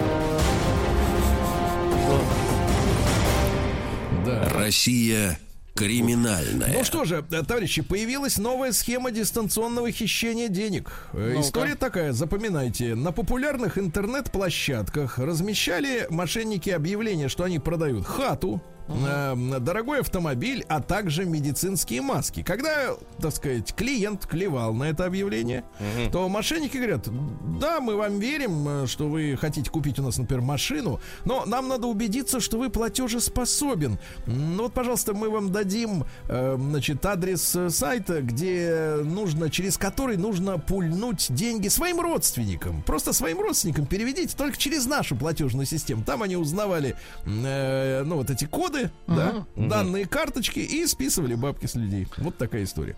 А жительница Волгограда отсудила 300 тысяч за мокрый пол в магазине. 11 апреля прошлого года женщина упала, сломала ногу. Ей понадобилась инвалидная коляска. Представляете, восстановление. Uh-huh. А таблички мокрый, мокрый пол, пол не было. Не было. 300 тысяч. Вот, да. О. В Благовещенске полуторагодовалый ребенок сбежал из детского сада. Неужели так плохо там? В саду-то ему было, мальчику маленькому. Скучно, да, скучно. Вот, на Кубани, посмотрите, какая интересная история. Будут судить подростка 17-летнего, который вымогал деньги у директрисы школы. Значит, паренек э, вступил в переписку в мессенджере с директрисой своей собственной школы и потребовал 30 тысяч рублей за свое молчание. Якобы у него есть информация о фактах хищения директрисой бюджетных денег. Э, после этого он обозначил место, где необходимо какой, а? оставить нужную сумму наличными. Женщина сообщила в полицию, ну, в момент обнаружения закладки с муляжом денежных купюр. Представляете, 6 муляжей. Вот, долго работали над этим. Ну, в принципе, взяли паренька. А, житель Приморья а, поджег ночной клуб из-за того, что охрана туда его внутрь не пустила, а ему очень много, очень надо было внутрь, да. Ну и, наконец, слушайте, продолжается, продолжается история с жутким, а, ну, мне кажется, это какая-то жуткое происшествие с точки зрения так вот нормальной жизни в Приморском крае. Потому что в Приморье завели, я так понимаю, дело пока что об административном правонарушении правонарушении завели дело из-за того, что в лифте застрявшего мужчину держали 17 часов. Ой, держали именно. 17 часов, да. Значит, там прикол в следующем. Они, значит, ну, у него был телефон, телефон работал. Uh-huh. Там все звонили диспетчеру, говорили, что мужчина сидит. Застрял. А я так понимаю, что а диспетчер думал, что его разыгрывают и шутят. И в это время, в это время человек блин, сидел вот 17, да, 17, 17 часов. Стоял, да. может быть, 17 часов там даже. Может, и стоял. Лечь там точно невозможно, Алексей. Ой. Сергей Стилавин и его друзья. На маяке. Друзья мои, у нас э, тема дня, как вы знаете, да, в это время всегда. И э, вчера буквально закончился наш э, утренний эфир. Я вот отправился делать себе завтрак, и в этот момент вот услышал о том, что не стало Владимира Валентиновича Меньшова. Вот. И, честно говоря, пронзило. Вот, пронзило это, это, это известие, это новость, потому что, вы знаете, вот если откровенно говорить, вот, вот смерть и, и Меньшов вот, вот не ассоциируются никак, потому что, мне кажется, в нем было столько я лично не был знаком, я видел вблизи его, я вот один раз в жизни был, был, была возможность э, восхищаться им вблизи, когда он произносил одну из речей своих вот э, на телевидении. И вы знаете, настолько крепкий человек, взрослый человек, э, жизнеутверждающий какой-то человек. Вот знаете, для меня, я вот как-то вот не, не стал, и вдруг у меня сложился пазл такой, знаете, вот, э, вот мне кажется, три, э, три у нас с вами было, и, к сожалению, ни одного сейчас не осталось человека. Это Михаил Ульянов, это Меньшов и Шукшин. Вот у меня это мое личное такое ощущение, да, вот э, пронзительное в сердце, вот так как-то кольнуло даже, да, вот когда я его не стало вчера и а, потрясающей смелости человек, да, который и взрослости, и взрослости. Вот особенно, знаете, я вчера написал об этом несколько строк там в своем блоге, там, в том же Инстаграме, о том, что один из немногих взрослых, зрелых людей в нашем искусстве, потому что очень многие наши деятели инфантильны, они прячутся за какими-то, э, так сказать, э, восхищенным отношением, прежде всего, к себе самим и полной безответственностью за то, что делают, ляпают всякую дрянь. А Меньшов, вот он он, он вот, не знаю, я выражаю мнение ваше, там, Владик и э, Ну, конечно, Леша. конечно. Ну, просто зрелый, да. зрелый взрослый Абсолютно. человек, который не перестал быть, во-первых, мужиком, потому что вот таким дядькой, понимаешь, дядькой, с огоньком в глазах, э, с чувством юмора, с позицией, с совестью. Вот самое главное, у него была совесть, и он показывал, что даже в бессовестные времена можно жить, оставаться э, без компромиссов со своей собственной совестью, воспитанием, честью это, это стало очевидным, это всегда было очевидным, всегда, я, я всегда воспринимал его как человека, который отличается от всех остальных, а вот, вот надо, вот, вот надо, чтобы человек ушел, да, и чтобы, в общем-то, мы очнулись хотя бы немножко, да, посмотрели, кого теряем, какие люди есть с нами, оказывается, они есть, вот, хотя у многих, может быть, возникнет ощущение, что, как бы, так сказать, некое безвремение, и вот вокруг одни, так сказать, паразиты. Но нет, нет. Э, и, и вы знаете, вот я хотел бы, чтобы мы сегодня э, память этому человеку прекрасному. Я думаю, что все его любят. Все его любят. Я смотрел э, вчера за вашими комментариями и вообще, так сказать, что люди пишут, люди, люди скорбят искренне, да, что ушел такой человек и, и такой жизнерадостный человек, который, несмотря на то, что ему там 82 год шел, он не производит впечатление дряхлого старика, да, абсолютно, а, абсолютно. И было было много планов. Он снялся не так давно в новом фильме, вот, и наверняка были еще какие-то проекты. Но, ребят, давайте вот э, помянем действительно замечательного хорошего хорошего человека, который был, я, я хочу сказать, есть наш современник. Вот. Не то, что мы должны этим особенно как-то гордиться, мы для этого ничего не сделали, но это наш современник, это человек, с который с нами был вот до последнего дня, до вчерашнего дня, и он эту жизнь, э, как говорится, ел вместе с нами. И, и с собой, своим творчеством, своей личностью он помогал, помогал нам, правда? И э, э чудовищное чувство пустоты, от того, что такие люди, конечно, уходят. Вот. И нельзя сказать, знаете, что вот, ну, остались его фильмы. Ну, у нас есть, да, действительно, люди, которые, например, выражали себя в основном в самом искусстве. А вот такой в социальной, общественной жизни, ну, ну да, себя он, как-то он незаметно. в этом смысле шире, конечно, был. Чем, Незаметно. Конечно, чем, Меньшов чем это его, личность. да. Да, Да, Меньшов да, это безусловно. личность, это не просто актер или режиссер, да, или продюсер, это личность. Самая настоящая, действительно, да. Вот. Ну, знаешь, Причем Сереж, при- зна- извини, знаешь, что страшно? Вот э, ты просто говорил такие слова, что вот вдруг ушел, да, действительно, от. Уже знаешь в чем? Еще что, э, я вот с тобой не совсем соглашусь, что остаются еще какие-то люди. Их становится как раз все меньше и меньше, кто являлся как раз, потому что это действительно редкость, когда человек в себе со- сочетает вот столько качеств таких позитивных, которые не просто сами по себе качества, а это он их, Ну, как это сказать, уме- не, не то, что умел, это неправильное слово, он как-то их вот природно транслировал. Я понимаю тебя. Ребят, а давайте мы, мы вот о чем поговорим. Дело в том, что... Э, здесь, здесь. Ну, короче говоря, понимаешь, вот э, такие люди, которые потом действуют на несколько пок- поколений в совокупности, что Хорошо. он делал и как он себя вел, вот это очень редкое качество. Хорошо, хорошо. Мне, Ну, кстати, ты вот от этого понимаешь- страшно. Ну да, я понимаю. Хорошо, значит, смотрите, ребят, вс- всем понимаем, э, что там э, главный фильм, который мы все любим, да, и, и смотрим, э, и каждый раз, когда он там идет по телеку или вдруг выпадает такое какое-то настроение, понятно, что Москва слезам не верит, да, это такая эпоп- эпопея о э, советских пост, поствоенном поколении, да, ну вот э, там, начиная от там 50-х годов, да, и э, заканчивая концом 70-х. Э, дело даже не в Оскаре, да, но э, давайте мы сегодня вот в память о м, мастере, да, поговорим вот о чем. Э, это, эти разговоры же они продолжаются. Такой серьезный разговор, лири- лирический, но серьезный. Э, Как вам кажется, вот э, главный герой этой картины, любимый многими-многими людьми, и мной в том числе, Гоша, да, вот этот прекрасный Гоша, э, он э, спустя 40 лет, в 81 году в картина получила Оскара, Спустя 40 лет этот э, герой, он э, по-прежнему нужен женщине. Давайте так вот немножко отвлечемся от, этой, это- от этого грустного повода, который у нас есть сегодня для этого разговора. Вот ваш честный ответ. Вот отправьте, пожалуйста, единичку на наш э, вот, э, так сказать, э, телеграм-портал плюс 7967 103 5533. Да, вот такой главный герой э, Меньшовского фильма, он нужен сегодня женщине. Двойка нет. Времена безвозвратно изменились, и такие больше мужики не нужны. Вот. э, Возникает, конечно, вопрос тогда, почему мы с умилением смотрим этот фильм. Вот, э, как Все, только лишь, только лишь как женщины, сказку. заметьте, Да, да. да, Да. только лишь как сказку или в чем, так сказать, проблема, да?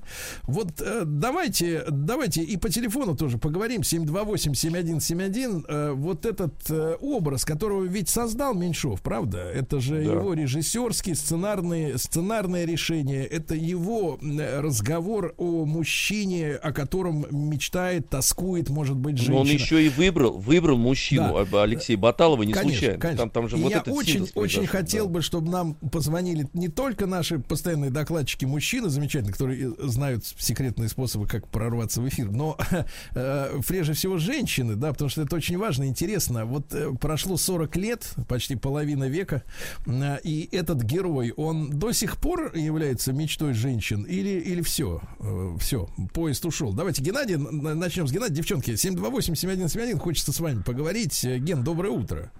Алло, Сереж, доброе утро. Да. Да. я вчера там в Инстаграме ваш пост видел, да, то есть соболезнования выразил. Конечно, уходят легенды, которых уже, ну, вообще, уже, ну, моя точка зрения, уже нет. Так, замены просто нет.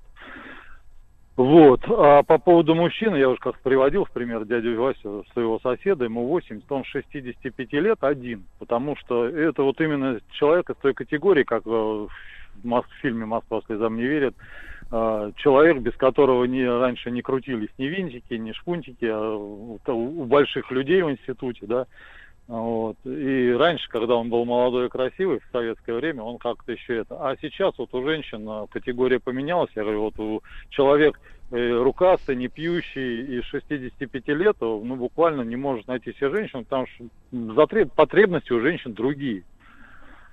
Ушла Хорошая женщина. Хорошо, хорошо. Давайте, давайте самих женщин спросим, товарищи. Давайте. Ирина из Ярославля дозвонилась. Ирина, доброе утро.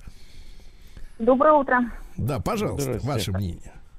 Да, ну, во-первых, я очень рада, что Владислав выздоровел, хотя бы вышел, дай бог ему здоровья. Спасибо большое. Естественно, ну, мы, конечно, знаем, что нет вечных людей, и все уйдут, но это было очень неожиданно, вот, смерть Меньшова. Это, конечно, так. А насчет женщин я хочу сказать, что, ну, вот, видимо, в своем возрасте, мне 58 лет, я считаю, что вот в настоящее время, вот женщины, конечно, ну, видимо, время так требует. Женщины пробивные, активные, и там и тут, и там, и, и все впереди. Так героиня-то, героиня-то Москва слезам не верит. Она тоже пробивная, Нет, директор завода. Сказать... Я поняла. Я хочу сказать, что вот такой мужчина нужен, потому что с таким мужчиной действительно женщина, ну, она должна оставаться женщиной, а не это, не бурмашиной. Хорошо, хорошо, давайте. А, из Петербурга Владислав дозвонился, ему 45. Владислав, доброе утро.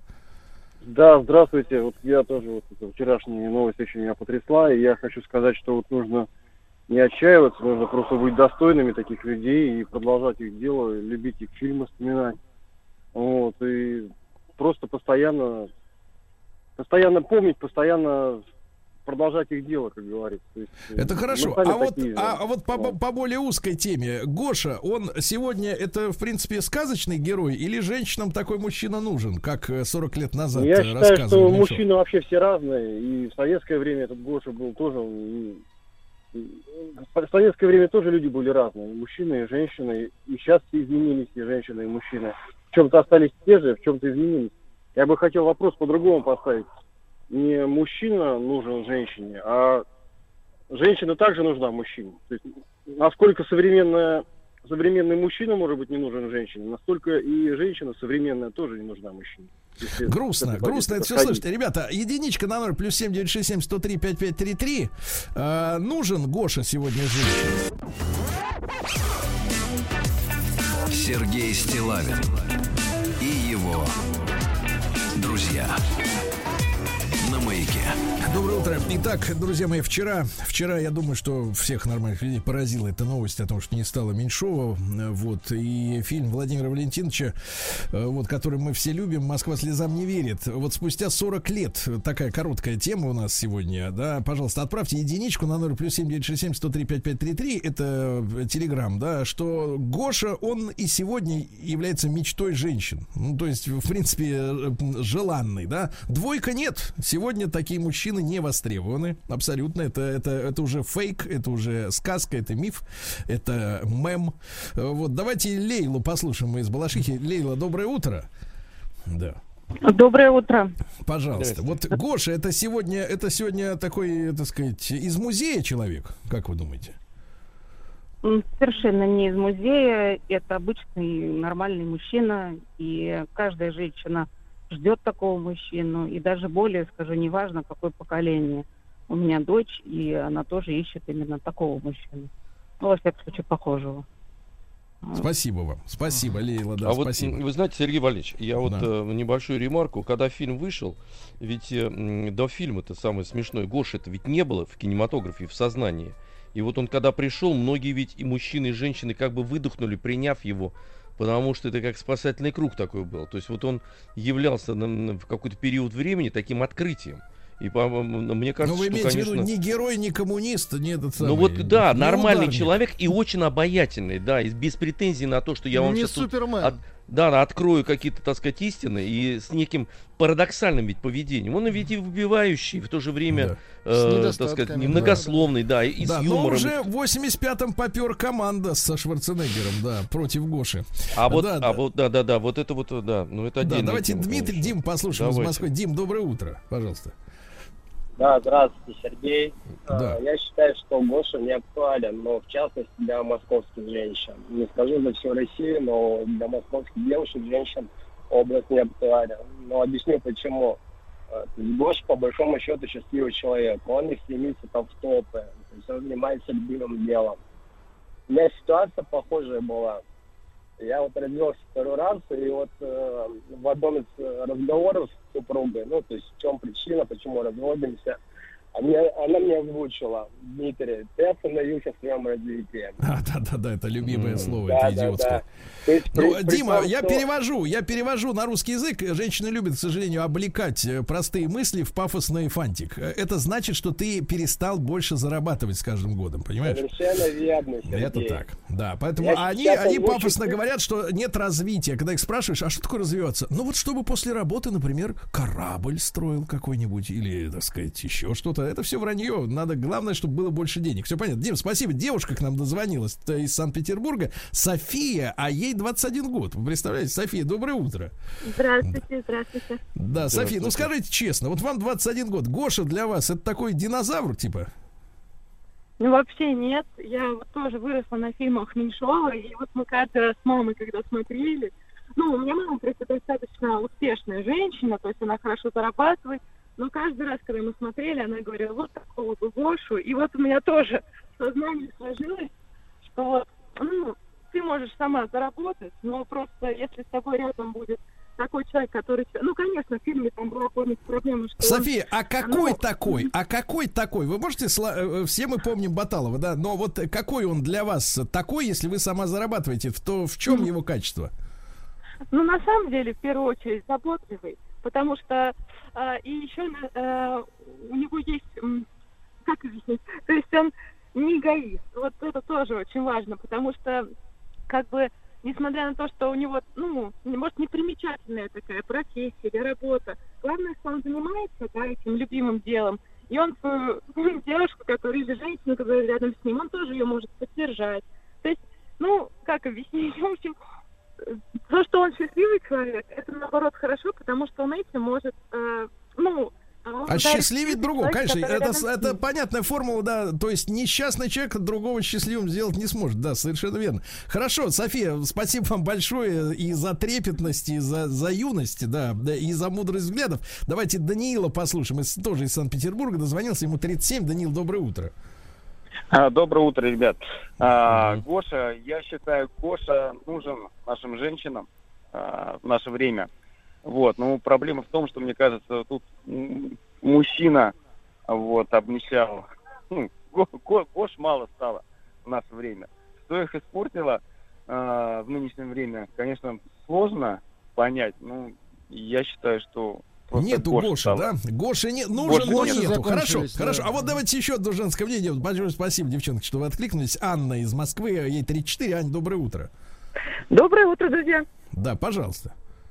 А, ну, я искренне считаю, что а, речь идет, это же образ, и mm-hmm. здесь речь идет не о профессии, не о рукастости, да, о чем тоже говорили другие девушки, а именно о чувстве защищенности и о возможности почувствовать себя женщиной.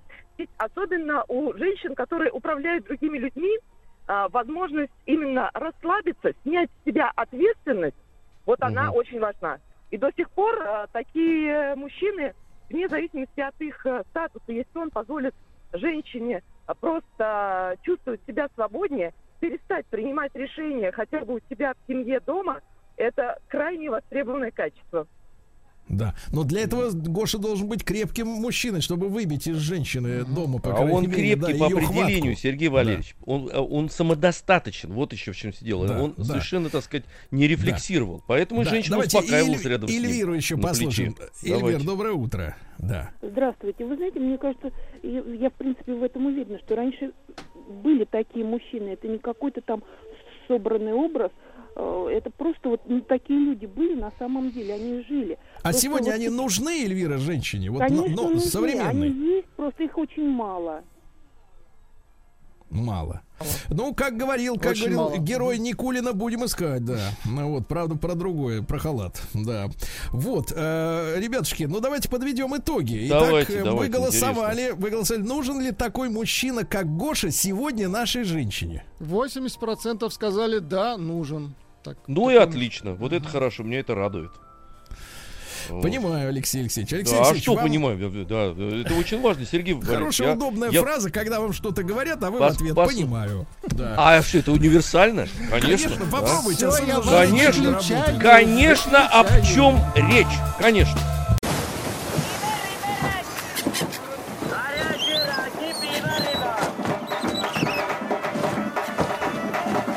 Отпуск каждый день. Кавказ – это всесоюзный перекус из Драунца и Житница.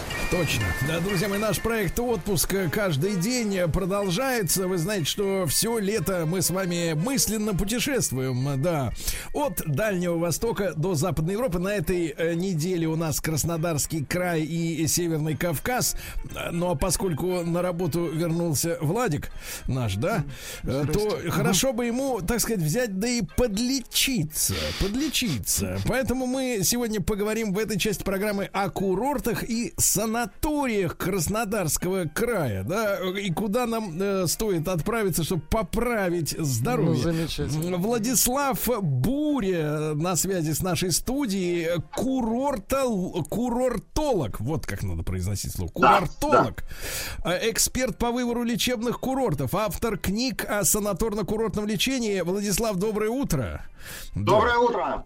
Владислав, ну а если вот оттолкнуться от нашей ситуации, которая сегодня э, в стране многих коснулась и в мире, а вот э, слабость, да, которая сохраняется в течение нескольких месяцев от э, коронавируса, вот наш звукорежиссер Владик переболел, сегодня первый день вышел на работу с трудом, а куда поехать, как говорится, поднять сил? Подлечиться. Вот. Да. Ну, ответ э, всегда один, конечно же, в санатории. А куда конкретно? Ну, ответ напрашивается сам собой. Краснодарский край, один да. из лидеров в России по количеству санаториев. Но а, я всегда люблю говорить, что это не главное, потому что количество, оно не всегда равнозначно качеству. Э, но э, одно из самых главных преимуществ Краснодарского края, именно Краснодарского края, как раз состоит в том, что здесь можно совместить лечение в санаториях с отдыхом на море. И по своему опыту я хочу сказать, что далеко не каждый курорт в России, да и не только в России и Европе, может похвастаться вот таким вот значимым преимуществом, когда можно и отдохнуть в санатории, и отдохнуть на море, и хорошо полечиться, и восстановить органы дыхания, и вообще э, пройти вот такую комплексную ревизию э, нашего организма. Я часто люблю э, тоже повторять, что мы свою машину чаще отдаем э, в техремонт, э, чем э, отдаем в техремонт свой организм.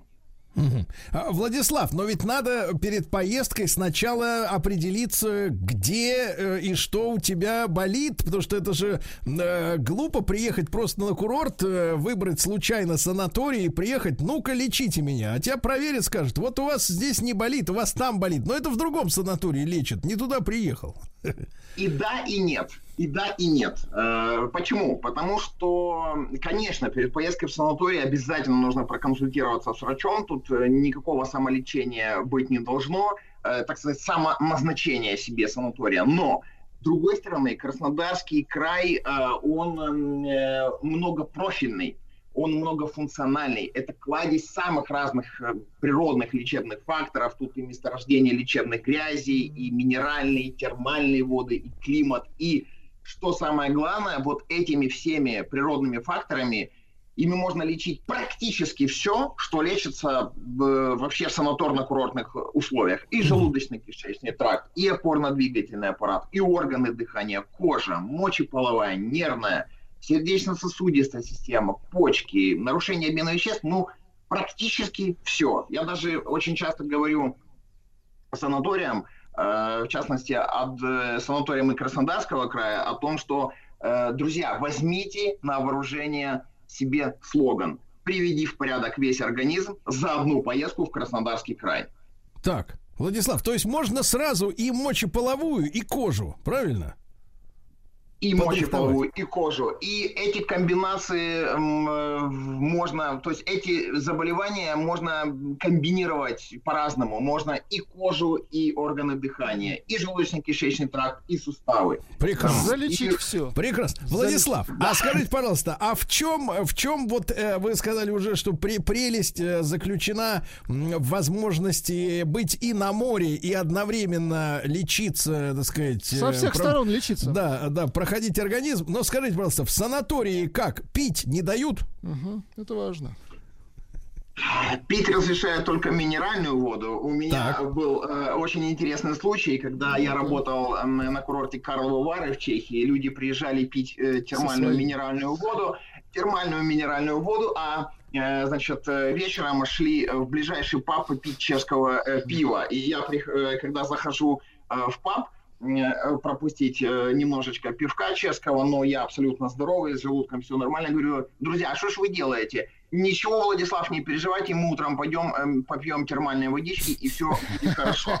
А, поэтому, на самом деле, э, поездка, поездка в санаторий – это, конечно же, э, определенная работа. Работа над собой – это соблюдение определенного санаторно-курортного режима, это процедуры э, по расписанию, это прием термальных минеральных вод, и тут обязательно, конечно, надо чем-то жертвовать. Так, хорошо, Владислав, а можно нам понять, вот расписать типичный день человека в санатории сегодня? То что э, мне кажется, что э, мало кто, ну, в широком смысле, э, в санаториях за последние там 30 лет э, побывал, ну, по крайней мере, вот Владика там не заметил ни, ни разу, он скорее в пабе, вот, так сказать, отдыхал. Вот, а э, вот э, чтобы к чему надо быть морально готовым? Вот там же строгий достаточно распорядок дня. Это не то, что там дикарь, да, встал, шашлыка хряпнул с утра, с утра пораньше с аджикой и пошел на море. Да. Пиво, рыба, раки, чача, все, поехали. А отдых пошел, all inclusive. Э, вот, э, значит, да-да, да. Э, я, э, я хочу сказать, что, конечно, бояться санаториев э, не нужно. У нас в обществе сложился некий стереотип вот этого старого советского санатория, где строгие тети в белых халатах назначают процедуры. Часть процедур не очень приятные. Мы приходим в столовую, видим там, грубо говоря, обветренное пюре с, с котлеткой. Такого уже нет в российских санаториях. Они, многие санатории большинство санаториев России отвечает уже э, так сказать, современным требованиям отдыха. И, э, но тем не менее, тем не менее, конечно, нужно быть готовым к определенному режиму дня. Процедура обычно назначается в 8, с, начинается с 8 утра. Э, э, промежуток между процедурами может быть разный. Это может быть и 5 минут, и 10 минут, и 20 минут, где-то даже час – в зависимости от графика лечения, потому что лечиться-то будет не только Владик, но и Петя, и Саша, и там Марина, и Даша, и так далее. И Джон. Поэтому, конечно, конечно, в первой половине дня не получится, так сказать, дать вольницу вот, в плане какого-то личного времени. Немножко Обычно смочить себя не получится. Да, да, да. А, и при этом нужно не забывать, что нужно сбегать в бювет, еще попить водички. А водички нужно попить строго по назначению врача. Тут не допускается никаких вольностей, потому что даже э, разница э, отхождения от графика в 5 минут может уже дать совершенно другой эффект. Людям нужно пить, если врач назначает лечение, э, питье воды до, за 40 минут до еды, нужно за 40 минут, но не за 15, потому что кислотность желудка изменится. Mm-hmm. Соответственно, то же самое я могу сказать и о других процедурах. Ниж, нельзя принять э, грязевую аппликацию и побежать э, по быстрячку покупаться в море, потому что это нарушение температурного режима, и э, эффект от грязи лечения сойдет на нет. То есть, Владислав, Владислав, правильно ли я понимаю, что идеальным, наверное, в таком случае временем для э, того, чтобы посетить э, Краснодарский санаторий, это, наверное, где-то начиная с ноября, когда уже нет соблазна купаться, когда замечательный воздух, теплая, прекрасная погода, не как в Москве или в Питере, да, и нет вот, опять же, вот э, факторов, которые тебя тянут на пляж так сильно. Но вы знаете, дело в том, что эм, осень почему является точкой притяжения, так сказать, да, вот именно этот период, потому что осенью традиционно обостряются сезонные заболевания. Ну и вообще хронические заболевания обостряются именно осенью. А, но, опять-таки, э, вы же не забываете, что э, Краснодарский край это и, и море, и его нельзя взять и вычленить. Э, да, вот, ну, вы приезжаете в санаторий, ну, так или иначе, ну, хочется себя побаловать, хочется полежать на пляже. И после обеда, когда процедуры заканчиваются, можно свободно пойти и после обеда провести время на пляже.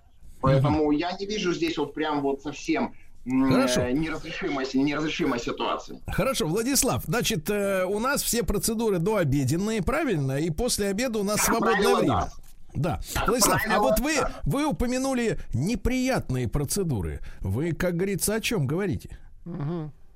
Ну, э, смотрите, э, в зависимости от конкретного заболевания, э, некоторые процедуры могут принципе, эм, э, давать не очень приятные ощущения. Допустим, ударно-волновая терапия, когда специальным прибором, э, специальный прибор, его прикладывают к больному месту, и вот э, возникают такие вот неприятные вибрации. Э, допустим, если у человека повышенный болевой порог, э, знаменитые газовые уколы, ради которых эм, сотни, если не тысячи наших соотечественников до пандемии ездили э, в Чехию, они тоже могут давать такие вот неприятные Погодите, погодите, Владислав, а что такое газовый укол? Это когда в подкожное пространство вводится углекислый газ. Маленький, да, да, э, процедура, конечно, дает определенный эффект, она устраняет боль, но сам вот процесс не всегда приятный. А, извините, Владислав, вы простите невинно, так сказать, э, святую невинность. А, так сказать, как говорится, а зачем под кожу вводить газ? Дело в том, что углекислый газ, он расширяет сосуды, улучшает так. кровообращение и снимает болевой синдром. Но а. я всегда своим клиентам говорю, что лечить суставы или позвоночник э, газовыми уколами, это как лечить зубную боль анальгином. Э, боль уйдет, но она потом обязательно вернется. То есть нужно комплексное лечение и грязи, и ванны, и электротерапия, и физиотерапия, и даже скучная лечебная да. гимнастика, которая проводится в бассейне или в, э, в спортзале, она тоже дает свой эффект. И да. игнорировать это я не рекомендую. Да, Владислав, а такой, значит, вопрос. Смотрите, а, так, так, так, так, так, так, значит, э, до обеда, после обеда, это все понятно. А вопрос э, сроков, то есть, как вы считаете, какой продолжительности курс, ну вот не может быть меньше, да, потому что у нас люди сейчас как отдыхают? Я по себе сужу. Мне говорят, Серега, мы тебя больше, чем на две недели никуда не отпустим. Я говорю, да как же так? Да где же Гзот? Вот. Сколько нужно, сколько нужно дней или недель недель, чтобы действительно вот этот курс, э, там, который изо дня в день тебя будет ставить на ноги, действительно дал эффект и на, на целый год вперед. Чтобы газ подействовал. Да. Эм, вот именно эти две недели и нужны. Минимальная продолжительность эффективного санаторно-курортного лечения это так. две недели.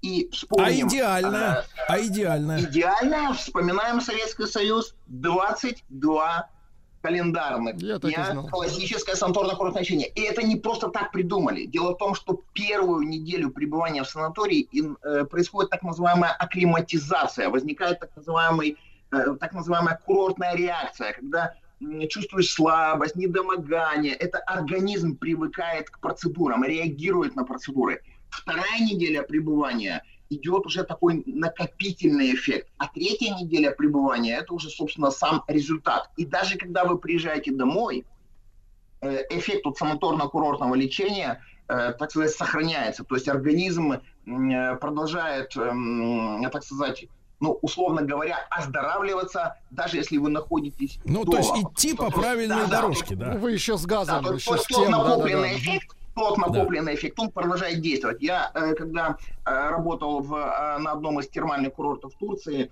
врачи рассказывали, что наша питьевая вода, это не только питьевая вода в Турции, точно так же действуют питьевые воды и в Ессентуках, и в, Красно... и в санатории Краснодарского края.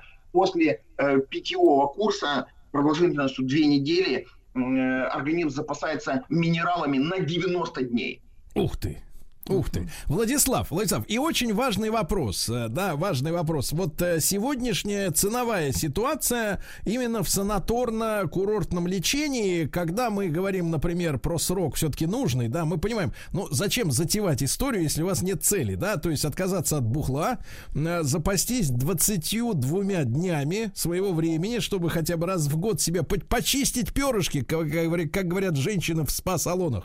Вот. И, значит, соответственно, соответственно, чтобы это был санаторий достойный, но, как вы понимаете, не перекрученный в смысле там э, э, торговой марки, да, но чтобы ты получил действительно качественное э, лечение, качественную профилактику, не переплатил за какой-то бренд, может быть, да, пере, пере, пере, перегретый, э, и, и вот сколько это сегодня стоит, к какой цене нам надо, так сказать, морально подготовиться? Э, ну, опять-таки, э, смотрите, все зависит, конечно же, от локации санатория, потому что санатории, э, расположенные в Сочи, естественно, у них ценовой сегмент выше, чем так. санатории, расположенные, так сказать, я условно говорю, на континенте, да, то есть не возле э, побережья. Но да. также все зависит еще от количества, опять-таки, дней пребывания, от выбранной программы лечения у нас э, многие люди пытаются сэкономить, э, приезжая в санаторий, э, чтобы не, ну, лечиться отдельными процедурами, то есть стараются не брать курс. Том, не брать курс, да, не брать курс, а купить отдельные процедуры, что, не, как правило, неэффективно или не всегда эффективно. Но тем не менее, Владислав, Но сколько? тем не менее, тем не менее, в районе 100 150 э, тысяч. Э, так. Сейчас речь идет о полноценном санаторно-курортном лечении. Да, можно найти санатории, э, и я своим клиентам тоже успешно как бы советую такие санатории, нахожу, где можно полечиться и за 50 тысяч, и за 60 тысяч. И опять-таки, давайте не будем забывать, что речь идет о времени прохождения санаторно-курортного лечения. Да. Летний сезон это традиционно пиковые цены, а, осень, зима и ранняя весна – это да. снижение цен, и именно поэтому я очень да. часто рекомендую Хорошо. людям Хорошо, э, друзья мои, и я вас дам за эту прекрасную консультацию, друзья мои. Владислав Буря, курорто, курортолог и эксперт по выбору лечебных курортов. Находите Владислава и лечитесь, товарищи. Владислав, огромное спасибо, блестяще.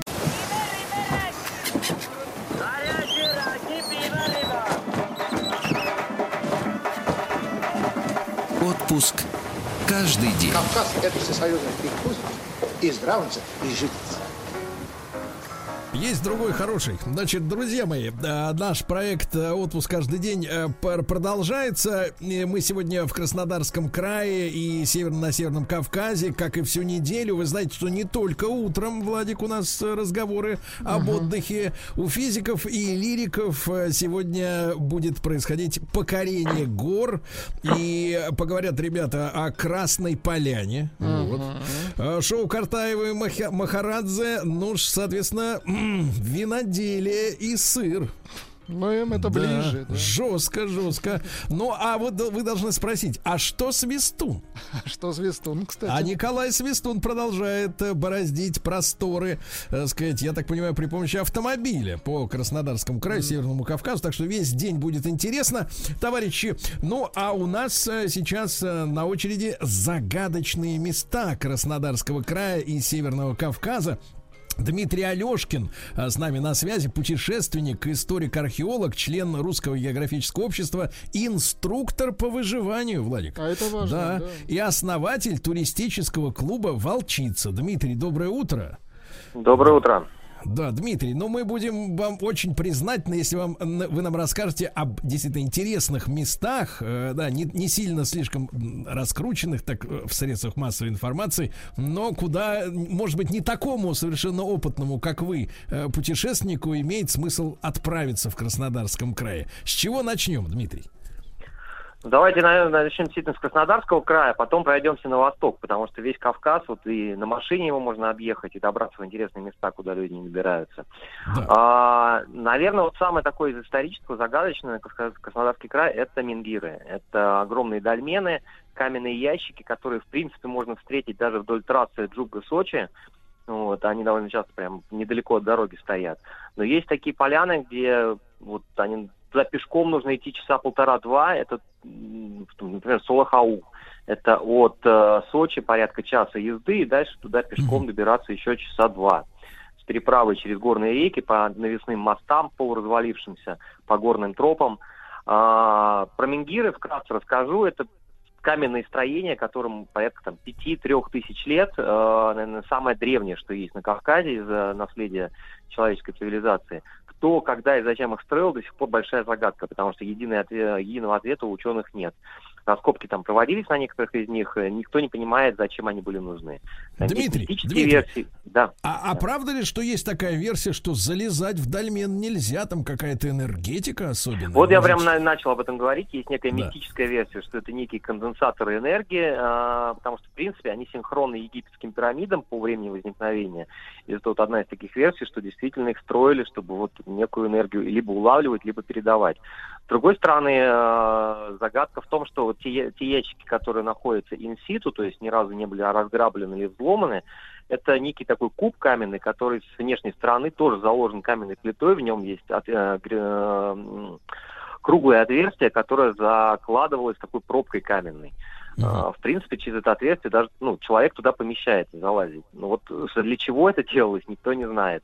Аналоги такие есть и в Турции, и, в принципе, по всему Средиземному морю. То есть это была некая единая цивилизация, некий, некая единая культура, распространенная по побережью и Средиземного, и Черного морей, а, в первую очередь в горной зоне. Но, еще раз повторюсь, цели и смысла строения до сих пор никто не знает.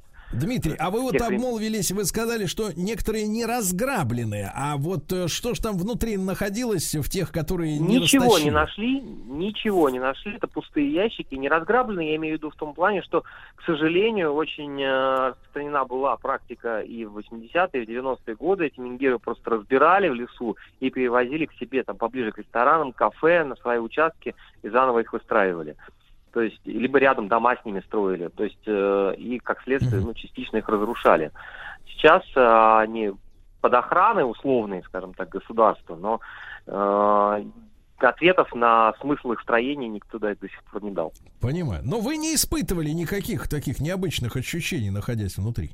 Нет, нет, я даже пытался понять, может быть, привязку их по сторонам. У них нет привязки по сторонам света. То есть это может быть группа дольменов, которые стоят совершенно ну, в разные стороны, разные стороны направлены. То есть это нет какой-то четкой привязки, там, север, вос, север, юг, запад, восток. То есть, как обычно делаются погребения древние. То есть, э, как погребение не, не, не работает эта версия, потому что нет четкой ориентированности к сторонам света.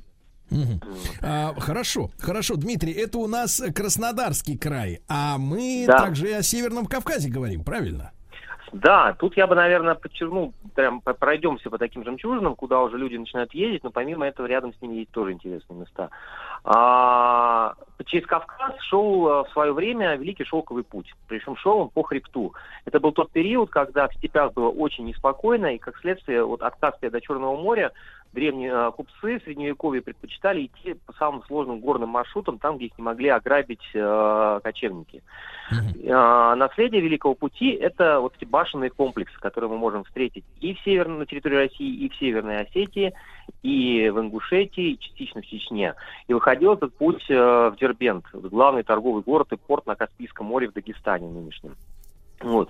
А, нас, вот к этим местам, где он проходил, э, привязаны наибольшие, наиболее интересные, наверное, памятники.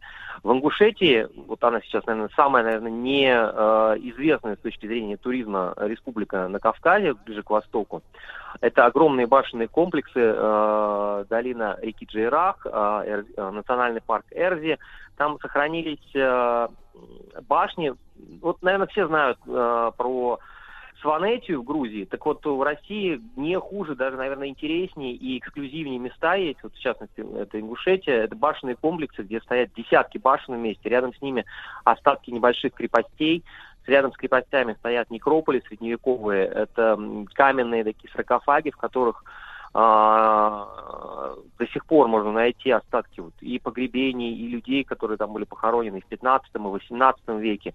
Это есть и в Ингушетии, в соседней республике в Северной Осетии, самое известное место Даргавс, наверное. Это город мертвых, такой легендарный, где огромное количество вот этих каменных домов, могил выстроено. Uh-huh. Вот, это сейчас музейный комплекс, э, там с ним определенная мистика связана, туда нельзя ходить вечером, потому что считается, что в это время души умерших ходят по некрополю только в дневное время, вот, и только с разрешения местных э, смотрителей этого некрополя. Дмитрий, а как добраться до этого города-призрака?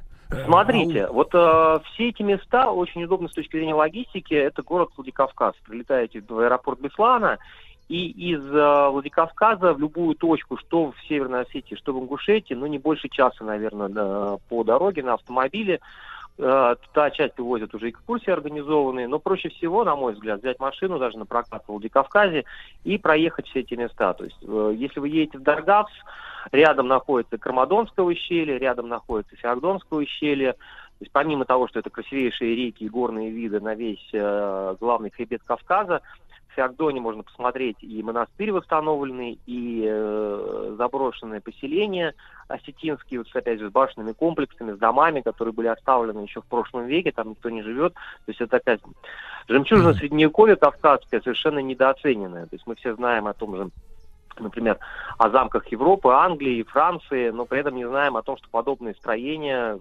архитектурные, башенные комплексы, оборонительные стены. Все у нас есть на Кавказе, в принципе, в э, довольно простой доступности. То есть достаточно сесть на машину, час от Кавказа, и дальше пешком 20-30 минут вы можете в любую точку дойти. Дмитрий, а вы вот упомянули ущелье, да, Кармадонское. Э, это Да. то место, где как раз съемочная группа Бодрова погибла? Абсолютно верно, да, абсолютно верно. Там сошел в свое время большой селевой поток. А, ну, тут единственное предостережение, опять же, по, по Кавказу я езжу каждый месяц, наверное. Смотрите за погодой. Вот то, что сейчас происходит в Сочи, э, наводнение, сход селей, там тоже э, такое возможно, поэтому во время сильных ливней, конечно, лучше вот такие ущелья не заезжать, потому что во многие из них ведут небольшие дороги, которые в случае непогоды просто могут быть перекрыты э, селевыми потоками. Но это именно в период дождей. А, А период дождей плюс- это в какое время в, в тех э, Слушайте, землях? вот э, сейчас идут сильные дожди, но это как бы скорее аномалия, но обычно летом там сухо. А, Для, если мы не берем путешествие все-таки на море, а именно такое вот э, познавательное, очень рекомендую ездить сюда осенью, потому что вплоть до декабря месяца здесь солнце и э, облачности практически нет. Наверное, это самый солнечный регион России в осенний период. При этом днем тепло, до плюс 10, плюс 15 м, с точки зрения вот, походить по горам, а обойти такие достопримечательности самое удобное время. Э, Дмитрий, а вот вы упоминали вот эти многочисленные башни. Они кем были построены и для чего? Смотрите, поскольку эта культура распространена в разных республиках, и в Северной Осетии, и в Чеченской республике, и в Ингушетии, а, э, местная традиция их связывает именно как с родовыми башнями, то есть э, каждый род, который контролировал определенную долину, либо часть ее, строил себе такую башню э, с утилитарными целями, это оборона от соседей, то есть в такой башне нет входа снизу, в нее можно попасть только по приставной лестнице, то есть это идеально оборонительное сооружение, которое сразу так вот нахватом не захватишь. Вот. И плюс э, там э, складировались э, все те предметы, которые грабились в округе, там захватывались у соседей в результате войны там, с другими народами. А, но все эти башни стоят на том месте, где в свое время проходил шелковый путь. И если по- разобраться чуть поглубже, посмотреть даже на складку, из которых эти башни выстроены, особенно это видно в Чеченской республике, в горной местности в районе Цойпеде, вот ближе к границе Грузии, а, в поселке Хоет, рядом э, район Кизиной Амы, вот замечательное жемчужное озеро на границе Дагестана с э, Чеченской республикой. Так вот, в кладке этих башен видна византийская кладка из огромных квадров, идеально обточенных, а, что говорит о том, что изначально все эти места были основаны византийцами как э, контрольные пункты, а, пункты обороны, между которыми караван мог в течение дня передвигаться. То есть с утра он выходил из одного такого оборонного комплекса и к вечеру приходил в другой, где мог переночевать в безопасности. Соответственно, вот этот путь, он шел через весь Кавказский хребет от города Дербента до современного, современной Северной Грузии, на побережье Черного моря. Прекрасно, прекрасно. Друзья мои, с нами в этом часе Дмитрий Алешкин, путешественник, историк-археолог, член Русского географического общества, инструктор по выживанию, основатель э, туристического клуба «Волчица». Мы говорим о, к- о, э, Краснодарском крае, о Северном Кавказе, где столько много всего интересного есть.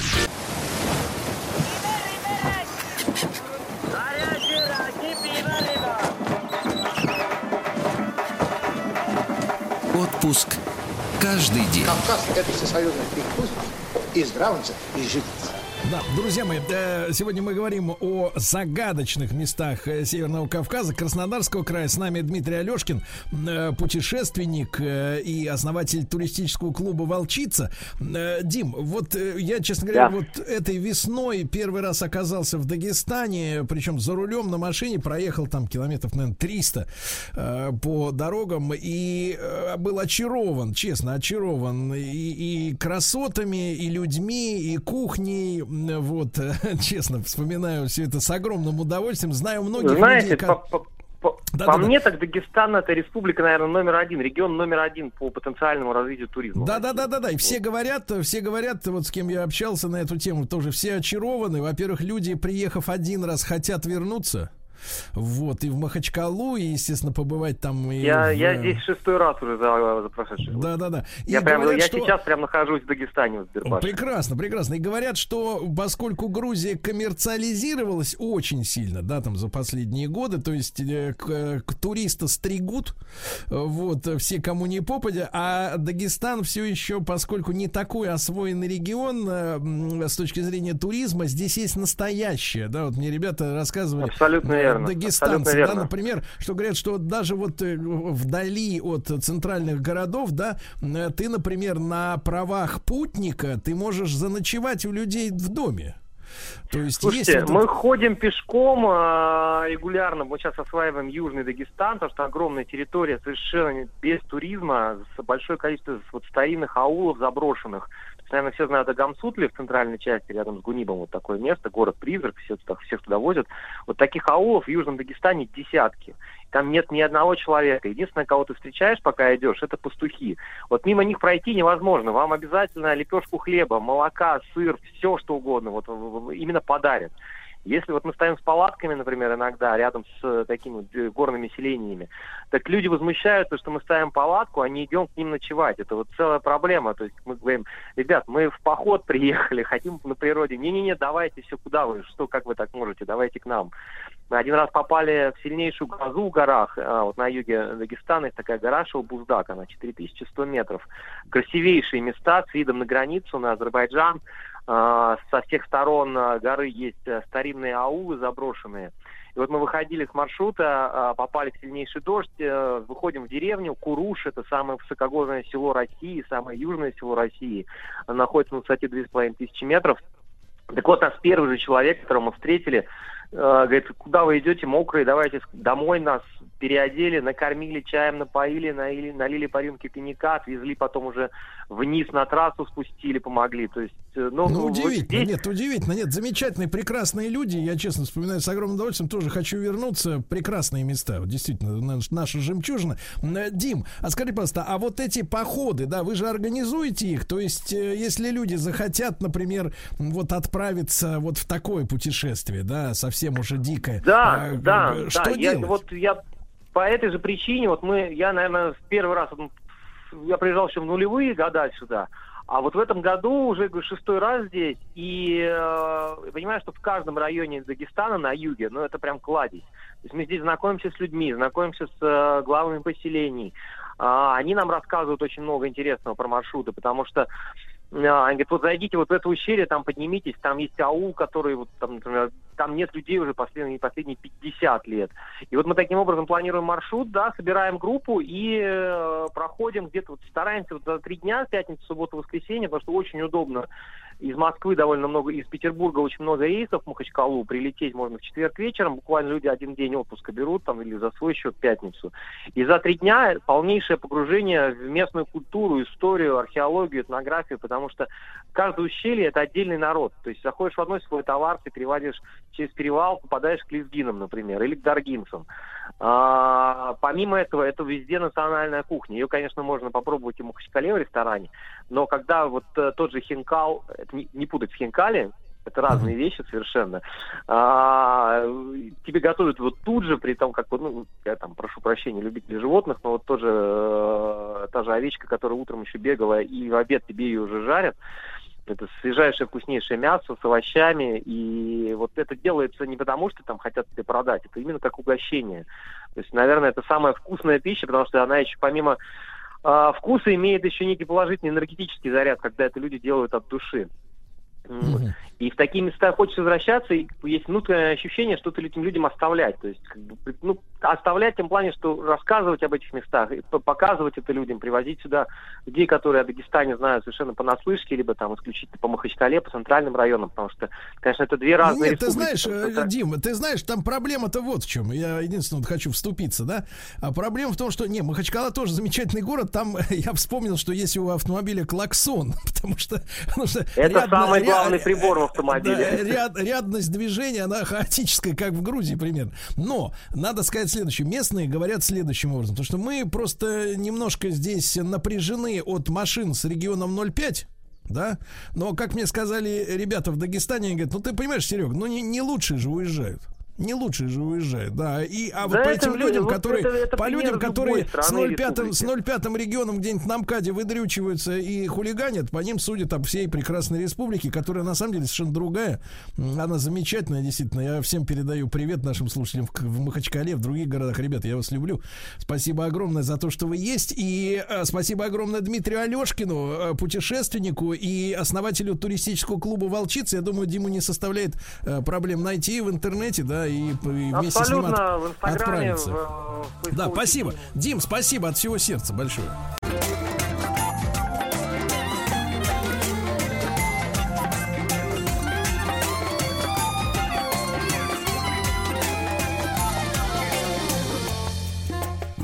Скрытая логика поступков. Друзья мои, наш проект «Скрытая логика поступков». В нем я, как всегда, рад приветствовать Наталью Панфилову, семейного психолога, супервизора профессиональной психотерапевтической лиги, члена правления Национальной ассоциации супервизоров. Наталья, доброе утро. Доброе утро. Наталья, ну много есть терминов, которые потихоньку из э, вашей профессиональной среды перекочевывают сначала к шарлатанам-коучам, оттуда в глянец, и уже минуя, так сказать, рассудок, прямо вбуравливаются в голову несознательным людям, в частности, женщинам. И вот слово, которое мы сегодня вот будем исследовать э, на предмет того, как, э, что, что такое как с ним бороться, это манипуляции, да, манипуляции. Потому что вот когда мне, например, мужчина какой-нибудь на голубом глазу в Инстаграме в ответ на мое очередное расследование и обличение сообщает мне, что я, 50-летний там черт, всем в своей жизни, всеми своими этими э, достижениями на работе обязан жене, я понимаю, что человек проманипулирован насквозь. Его мозг выпотрошен и туда вставлен муляж деревянный какой-то. Да, потому что, ну как может серьезно взрослый человек говорить, что профессиональными достижениями, э, талантами он обязан кому-то другому. Ну это бред. Вот. А мозги промыты. Или это не манипуляция?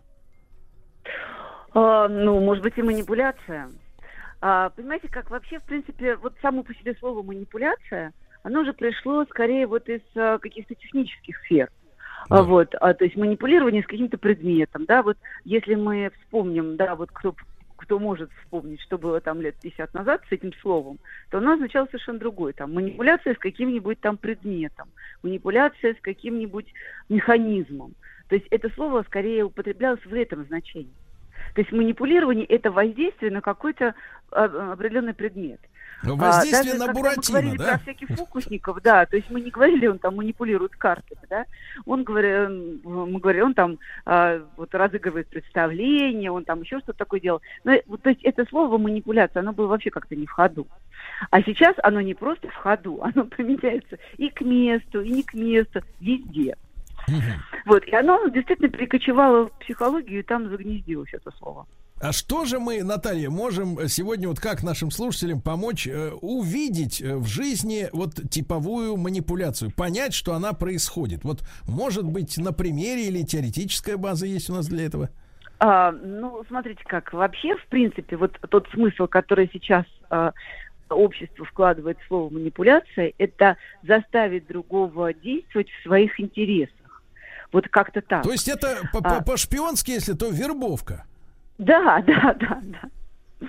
Вот, ну, можно и так сказать, да. То есть э, мы, про манипуляцию вот в таком негативном смысле этого слова мы говорим тогда, когда объект как бы не догадывается, что из его головы что-то как бы изымают его собственное, ну, его собственное представление о мире, о себе самом, и потихонечку туда закладывают что-то другое.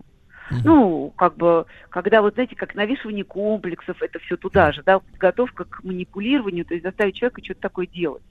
Вот, а когда, значит, потихонечку ему говорят, ой, вот это делать не умеешь, у тебя это плохо получается, не делай это, а делай вот это.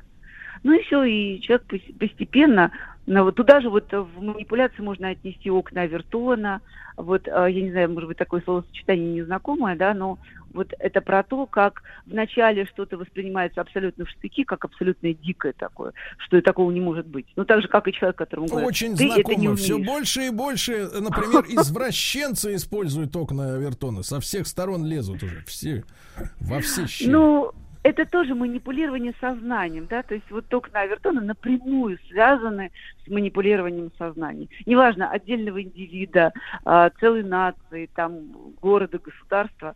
То есть тогда, когда человеку фактически постепенно навязывается то, что еще вчера он совершенно не воспринимал, не хотел воспринимать, ему казалось, что это к нему не относится, или это какое-то совершенно дикое утверждение, ну, из серии того, что черное это белое, вот, а днем светит луна, а ночью солнце. Ну, что-то А, типа э, такого. Наталья, ну а если мы берем именно семейные да, отношения, то э, манипулятор, э, вот, это, э, ну вот как бы я пытаюсь абстрагироваться от сексизма. Э, это, как правило, женщина или нет? Или вот вы, О, психологи, так не говорите? Нет, нет. А, просто понимаете, как считается, считается, да, что у женщины виртуозные манипуляторы. А, вот. Но понимаете, как вообще, ну, женщина в этом смысле более тонкое такое существо и более терпеливое. То есть у женщины хватает сил на эти окна Авертона. То есть она сначала говорит, ой, твои друзья плохие. Он говорит, да ты что, с ума сошла, у меня отличные друзья. Вот. Ну и, в общем, знаете, как иногда вот мои клиенты на приеме говорят, вот, вы знаете, не знаю, как это у моей жены получилось, но через пару лет нашего брака я перестала общаться со своими друзьями. Вот, да, вот, пожалуйста, окна Авертона в действии. А, ну, в принципе, не всегда, кстати говоря, женщина действует исключительно вот в своих интересах. Вот, а нельзя сказать, что вот а, женщины-манипуляторы для того, чтобы вот, ну, просто из, из любви к искусству, да, вот захочу и заставлю его прыгать как дрессированного тигра через какое-нибудь колечко.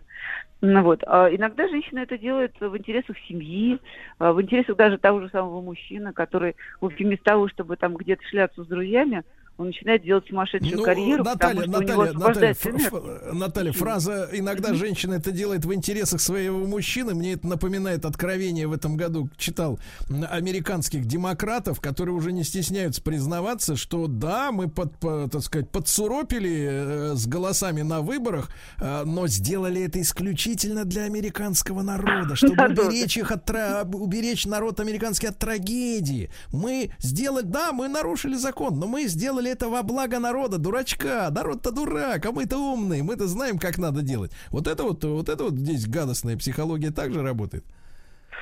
Э, Ну, знаете, как не совсем так.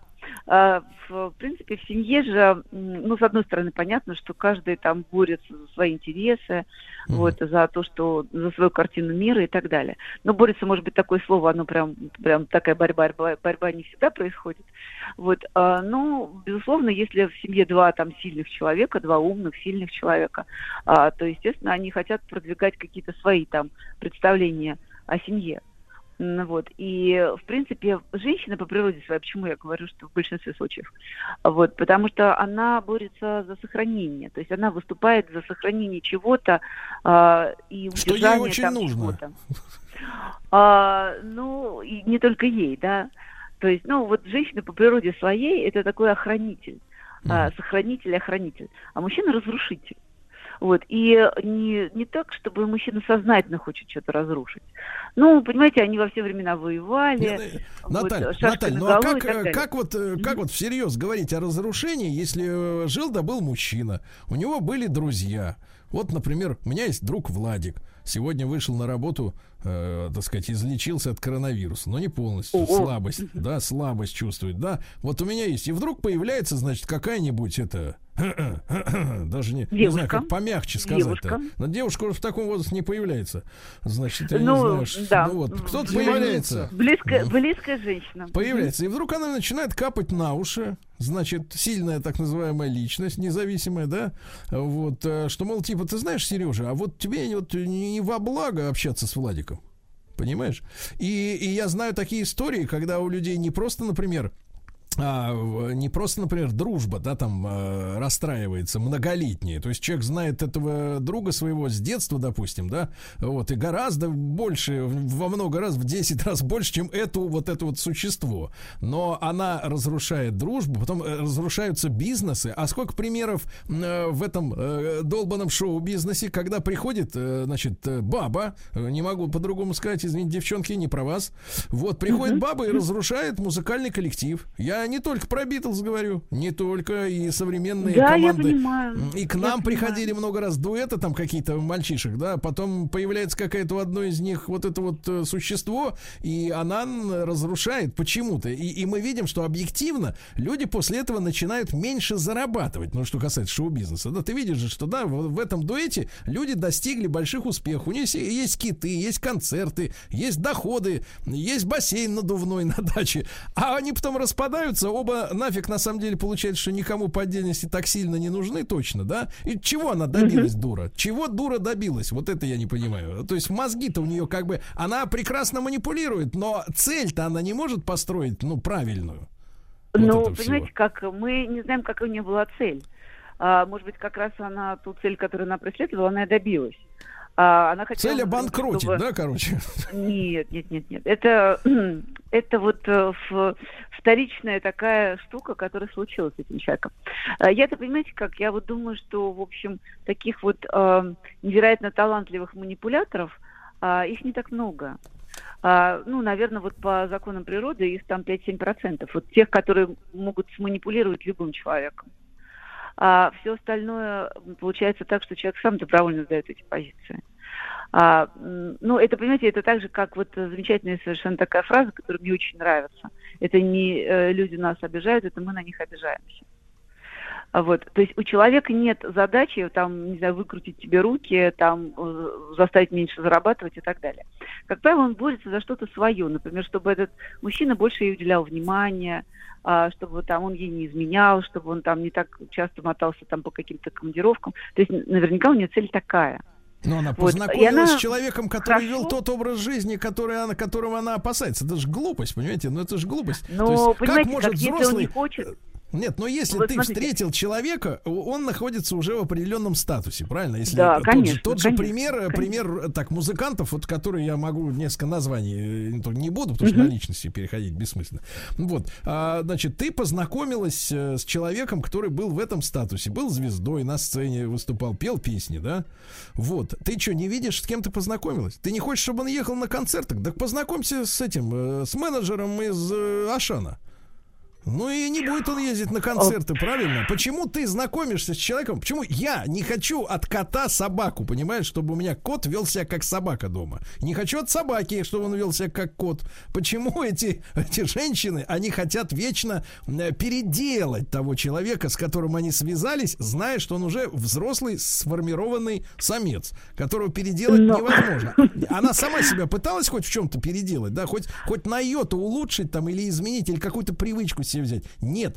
Почему надо лезть и исправлять что-то? Ты что, гениальный исправитель, что ли? Я вот, вот эту психологию не понимаю. Ну, это, это такие вот действительно а, ловушки для гендерных особенностей вот, к сожалению.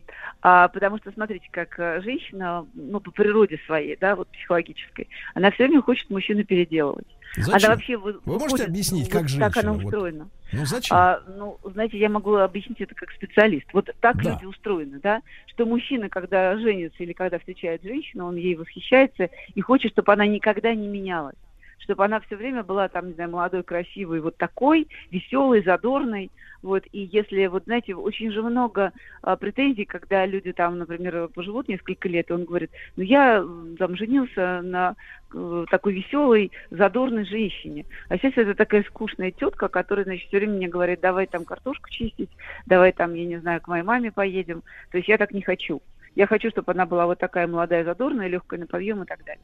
Вот. А у женщин, и это, понимаете, это другая крайность, потому что, ну, не может быть человек все время один и тот же, там, молодой, задорный, вот, он может быть разным. А, он там, ну, как-то вот в абсолютно близких отношениях он проявляется абсолютно по-разному, со своими недостатками, плохим настроением и так далее.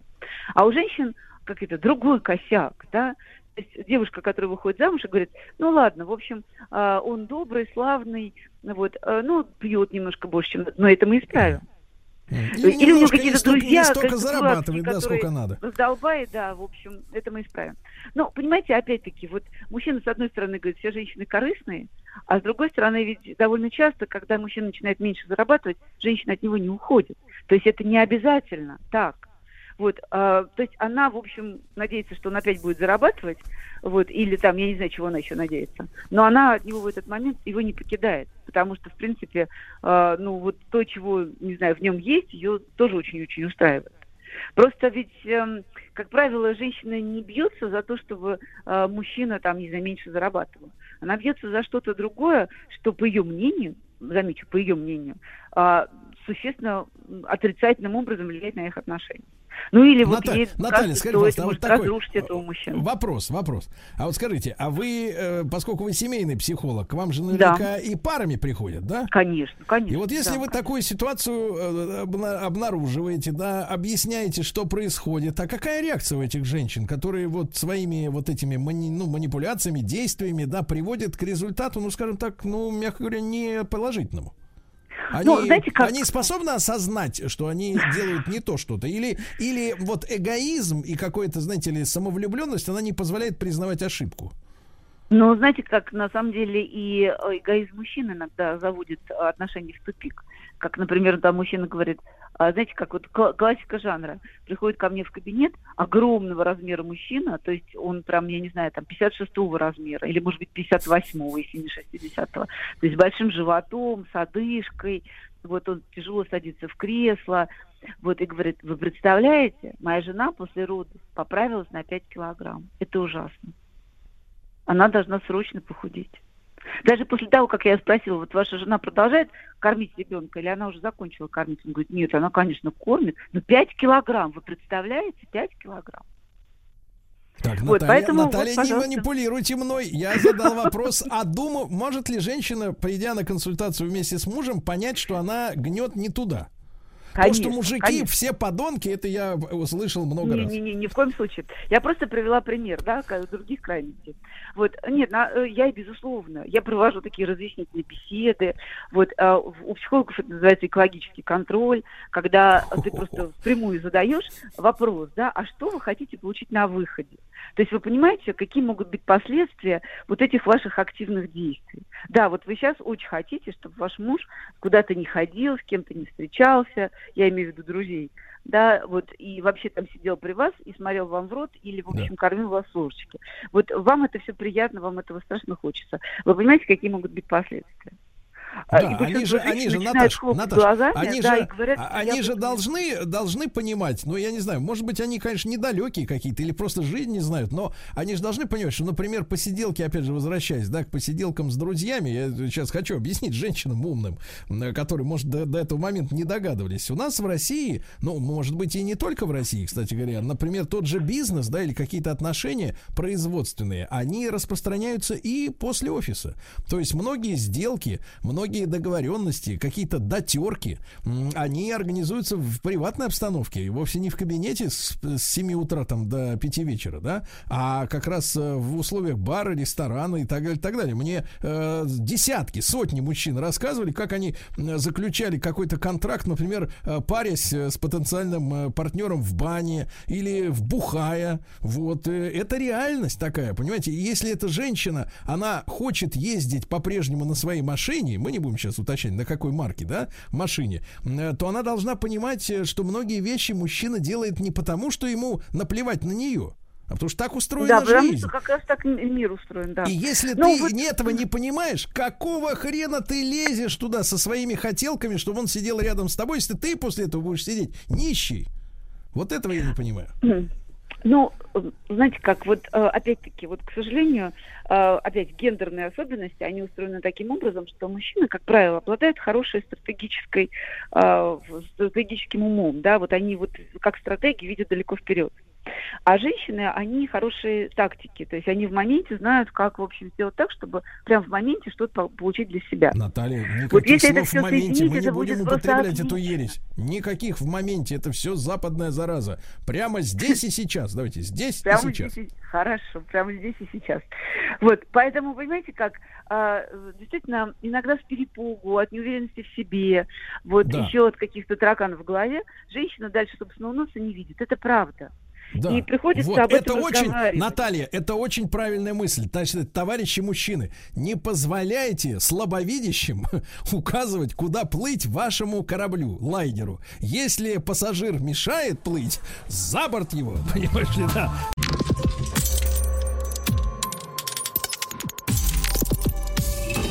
Жизнь глазами физика. Друзья мои, э, продолжаем смотреть на жизнь глазами физика. Э, я рад, что с нами сегодня Федор Сенатов, директор научно-образовательного центра биомедицинской инженерии МИСИС и кандидат физико-математических наук. Э, Федор, доброе утро. Доброе утро. Да, и вот сегодня у нас слово, которое э, многие услышат впервые, но не все забудут. А, биомиметика. Это одно слово, товарищ. Ничего себе. Угу. Биомиметика. А, Федор, ну, понятно, что речь идет о, чё, о чем-то живом, да, живом, но, но что имеется в виду? А, объясните, пожалуйста. Да, все иногда думают, что это что-то живое и мимимишное, поэтому биомиметика. Но на самом деле э, это миметика, потому что это имитация воспроизводства чего-либо. А чего, я сейчас вот расскажу. Э, есть вообще, в принципе, три термина, которые очень близки друг к другу, и э, все знают другой термин, это бионика. Он такой действительно более на слуху. А, и бионика, она означает... Ну, это когда человеку камеру в глаз вставят. Ну, что-то такое, да. Это инженерная область науки, которая занимается как раз воспроизводством э, в каких-то инженерных э, Э, изделиях, э, механизмах чего-то живого. Вот, например, наверное, самый первый такой био, бионик это был, наверное, Леонардо да Винчи, потому что у него есть и его э, дневники, черновики, где э, нарисованы разные летательные аппараты, которые были э, повторением, например, крыла птицы. Вот это бионика, это именно инженерная часть. Вот биомиметика — это второй термин, и биомиметика повторяет имитацию структуры и свойств природных материалов. Mm. А, то есть это больше про материаловедение биомиметика, больше про материалы, нежели чем бионика, который про инженерные конструкции. Mm. А, есть и третий термин. Третий термин — это биоинспирирование. А, то есть, ну, это совсем, совсем общая такая штука. Например, э, шел человек по пасеке, увидел э, соты пчелиные, ему так понравились, он решил сделать э, дачный дом в виде шестиугольника. Вот да. это просто некий общий термин, показывающий Или то, что... шел по свиноферме, видит, свиньи в грязи лежат, тоже залег Он рядом. решил так же жить. Да-да, грязевые ванны решил сделать. Ну вот, да, это, это общий термин, который даже не всегда имеет что-то общее с наукой.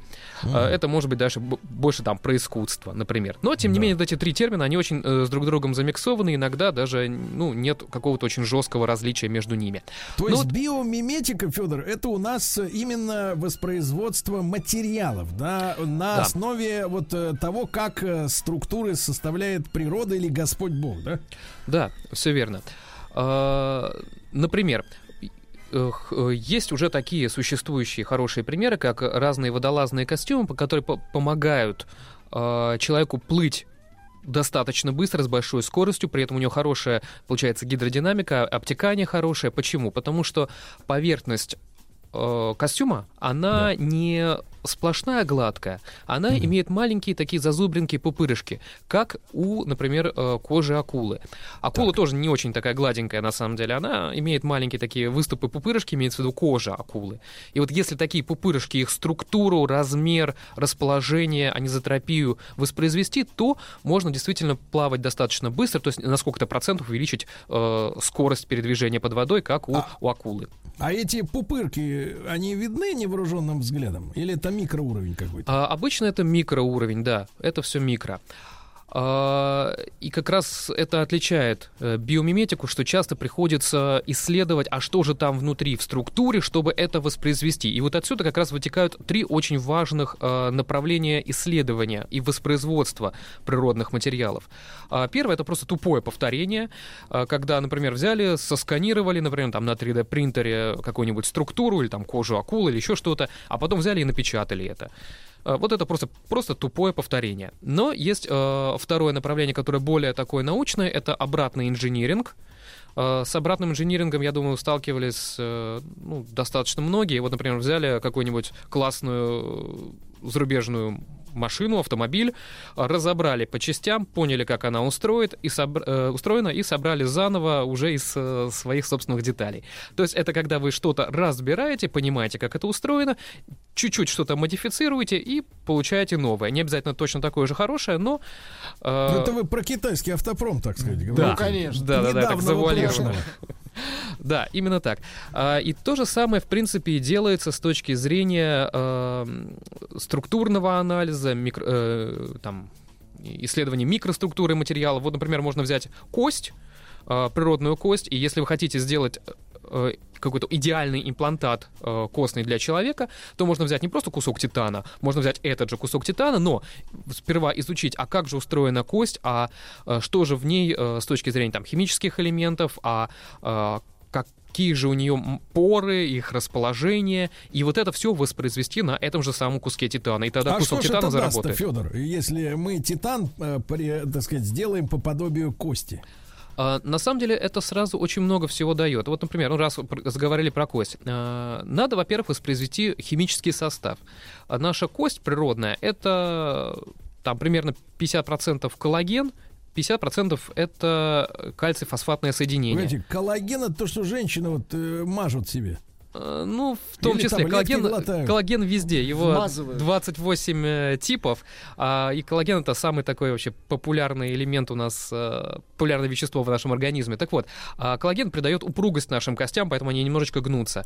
А твердость, она за счет минеральной составляющей, это химическое соединение кальция, фосфора. Ну, собственно, когда там, не знаю, мама, папа говорят, э, кушай рыбку, в ней фосфор, в этом есть какая-то такая сермяжная правда.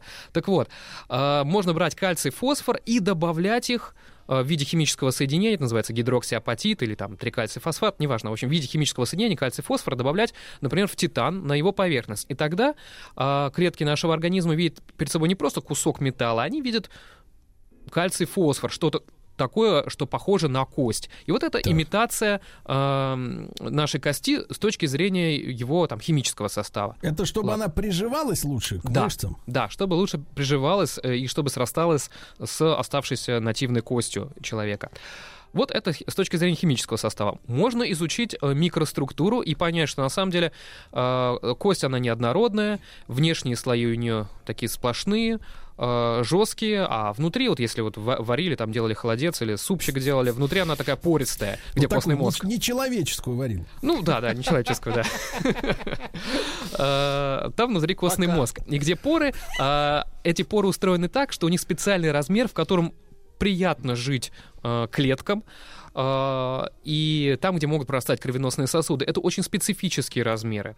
Э, и если эти размеры изучить, понять, какие они и э, в каком направлении эти клетки, э, эти поры расположены, вот тогда можно эту же микроструктуру пористую воспроизвести на куске титана, который вот уже, например, покрыт э, там кальций-фосфором. И тогда у нас получается что-то прям с точки зрения микроструктуры, похожая на кость. И в эти поры захотят зайти клеточки.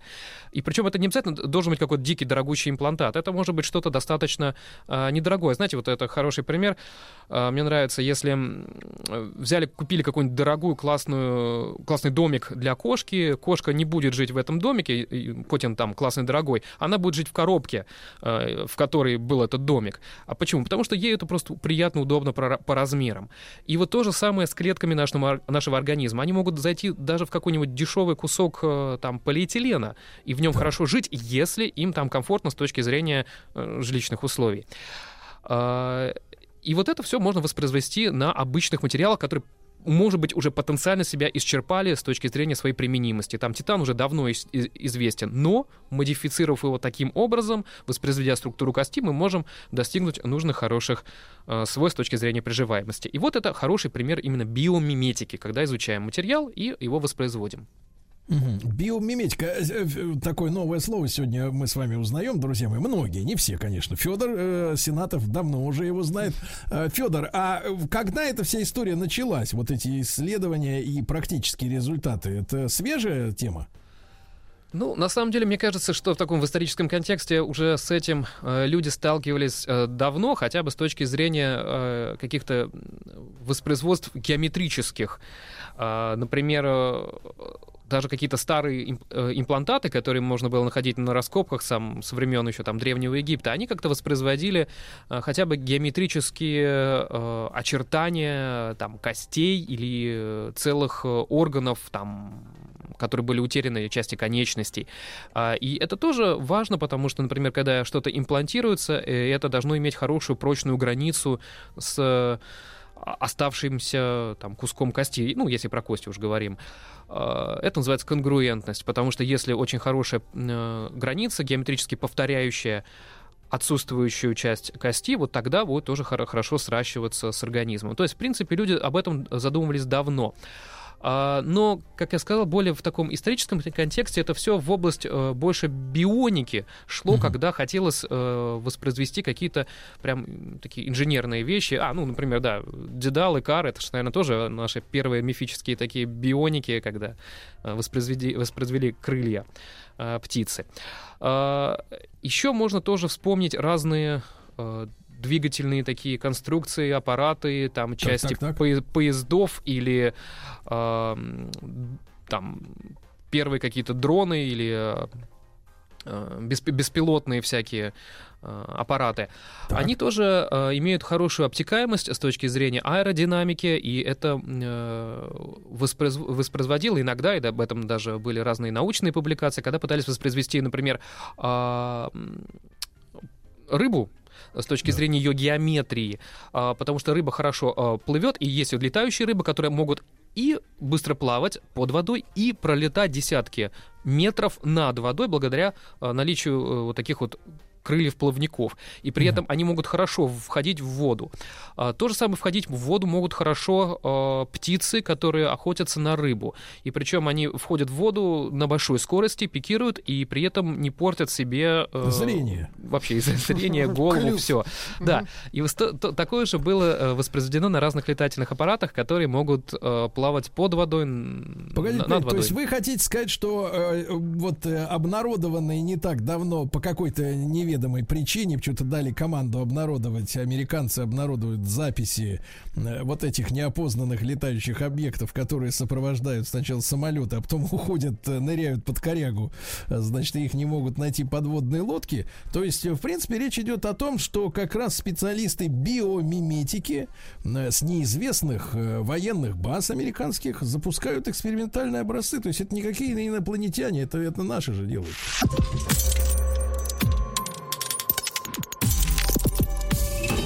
Жизнь глазами физика. Друзья мои, мы сегодня говорим о биомиметике. А, с нами Федор Сенатов, директор научно-образовательного центра биомедицинской инженерии МИСИС и кандидат э, физико-математических наук. Федор, еще раз доброе утро. Спасибо вам, что вы с нами, да? Вот, э, Федор, а э, в принципе-то вот то, что мы, люди, делаем какие-то вещи по-людски, а не по-природному, это с чем связано-то? Почему просто не взять пример, действительно, не выдумывать велосипед, грубо говоря, 10 тысяч раз? Ну вот.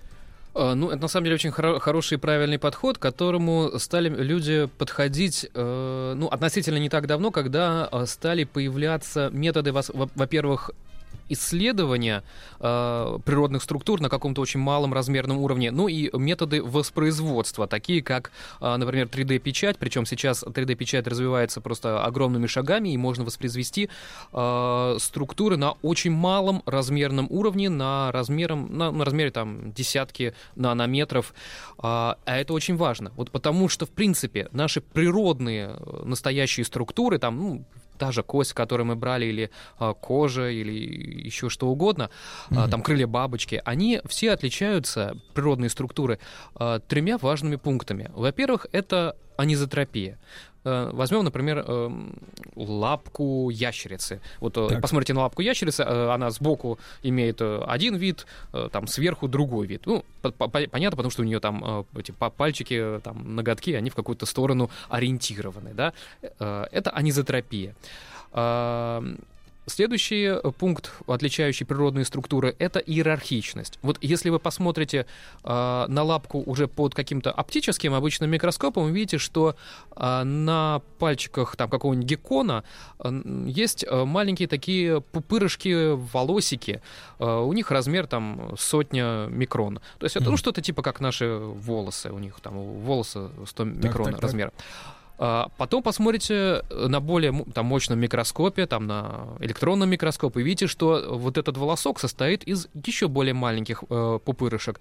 Еще э, увеличите, увидите, что следующий, следующая порция волосков состоит еще из более маленьких э, пупырышков. И вот это называется иерархичность структуры. И благодаря наличию вот таких иерархий пупырышков волосков э, геккон может э, цепляться хорошо за поверхность, и это сухая адгезия. Э, то есть нету каких-то там специальных клеев нет у него. Клея. На... Да, нет, нет клея.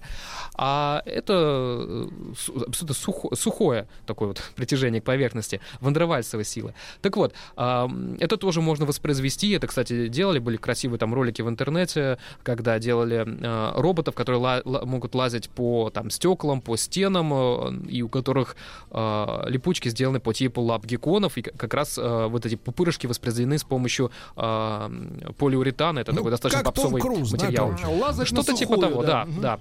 Все верно. Э, это второе свойство, отличающее природные э, структуры. Ну и э, третье — это динамичность. То есть э, природные объекты, они могут изменяться э, со временем, э, могут, э, например, восстанавливаться со временем, там палец порезали, палец может э, зарасти, вот это, я так понимаю, мы пока не достигли, да, вот этого свойства. А, в принципе, достигли, и сейчас существуют да самозаживляющиеся структуры, и это да очень ладно. отдельное такая красивое, отдельное красивое направление. А, например, можно вводить в... Например, разбили любимую кружку, да. жалко, печально. А можно, например, взять э, вот эту же самую керамику, в, э, вводить в керамику кружки э, еще на этапе производства маленькие шарики, либо маленькие канальцы делать, такие, как будто бы наши кровеносные сосуды, э, в которых будет залечивающее вещество. Это что-то типа такого клея, который э, при э, лопании канала или вот маленького шарика микросферы э, выплескивается в трещину и моментально застывает. И таким образом были вот сделаны э, уже самозаживляющиеся материалы, что если идет э, рост То есть если мы ее даже э, молотком раздолбаем, она все равно соберется Она растет обратно. А, есть некоторые, ну это полимерные материалы, которые могут, можно просто взять, разрезать на несколько кусочков, потом эти кусочки соединить, и они срастутся. Круто. В течение там, ну, примерно суток. Ужас, ужас. А, Федор, и вопрос, который на поверхности, естественно, как и все остальные. А скажите, а почему среди природных структур, вообще ученые задумались, наверняка же над этим, а, есть все, там есть крылья, лапы, волоски, все есть, колеса нету. Почему природа не имеет колеса? Э, ну, наверное, миллионы лет эволюции э, сделали так, чтобы человеку было чем заняться. И... Я имею в виду, что передвижение, да, передвижение э, по при, при, природа разумно придумала, потому что для колеса нужны дороги, да, и это колоссальные инфраструктурные да. вливания да. в ничто. То есть, причем это стоит еще и дорого. Я видел, на каких машинах ездят дорожники. Это дорогое, дорогое удовольствие. Причем каждый год можно повторять и на голубом глазу говорить, что это, это здорово. Ну вот, замечательно. Индустрия живет и процветает. Но э, а у природы-то нет никаких дорог, да, они не используют это. Они либо летят, либо плывут, э, так сказать, да, и, может быть, они и нам подсказывают, нам, природа, да, что, в принципе, это все тупик, все эти машины. Ну, катящиеся. Все эти дороги. Тупик. Я думаю, что в принципе у нас сейчас э, наступает такой век, э, связанный с повторением всего природного. Сейчас вообще в принципе у нас все в природное в тренде, но и с точки зрения и использования всего природ, природного, ну и с точки зрения, мне кажется, изучения и воспроизводства. Вот сейчас, например, э, все можно хорошо измерять в деньгах, естественно, да. а к 2025 году ожидается, что рынок материалов, связанных с там, биология и медицина, это и биоматериалы, и биомиметические материалы, и все это такое. И вот этот рынок составит около 115 миллиардов долларов. Вау. На самом деле это колоссальные суммы, которые не то чтобы сравнимы, может быть, даже э, именно в денежном отношении больше, чем там рынок э, какой-нибудь металлургической промышленности. Да, больше, чем рынок работорговли, я понимаю. Да, Федор, ну невероятно интересно, невероятно интересно, тем более, что 25-й год-то он как бы не за горами, да, Владик? Угу. И уже 25-й Это вот рядом. Это вот чуть завтра, да. Федор Сенатов был с нами, директор научно-образовательного центра биомедицинской инженерии, инженерии МИСИС, МИСИС наши большие друзья, кандидат физико-математических наук. Товарищи, сегодня вы и Владик узнали слово биомиметика, да? Угу. То есть, если вам понадобится новая кость, вы к товарищу Сенатову обратитесь. Он вам точно такой же выточит на принтере. Еще больше подкастов «Маяка» насмотрим.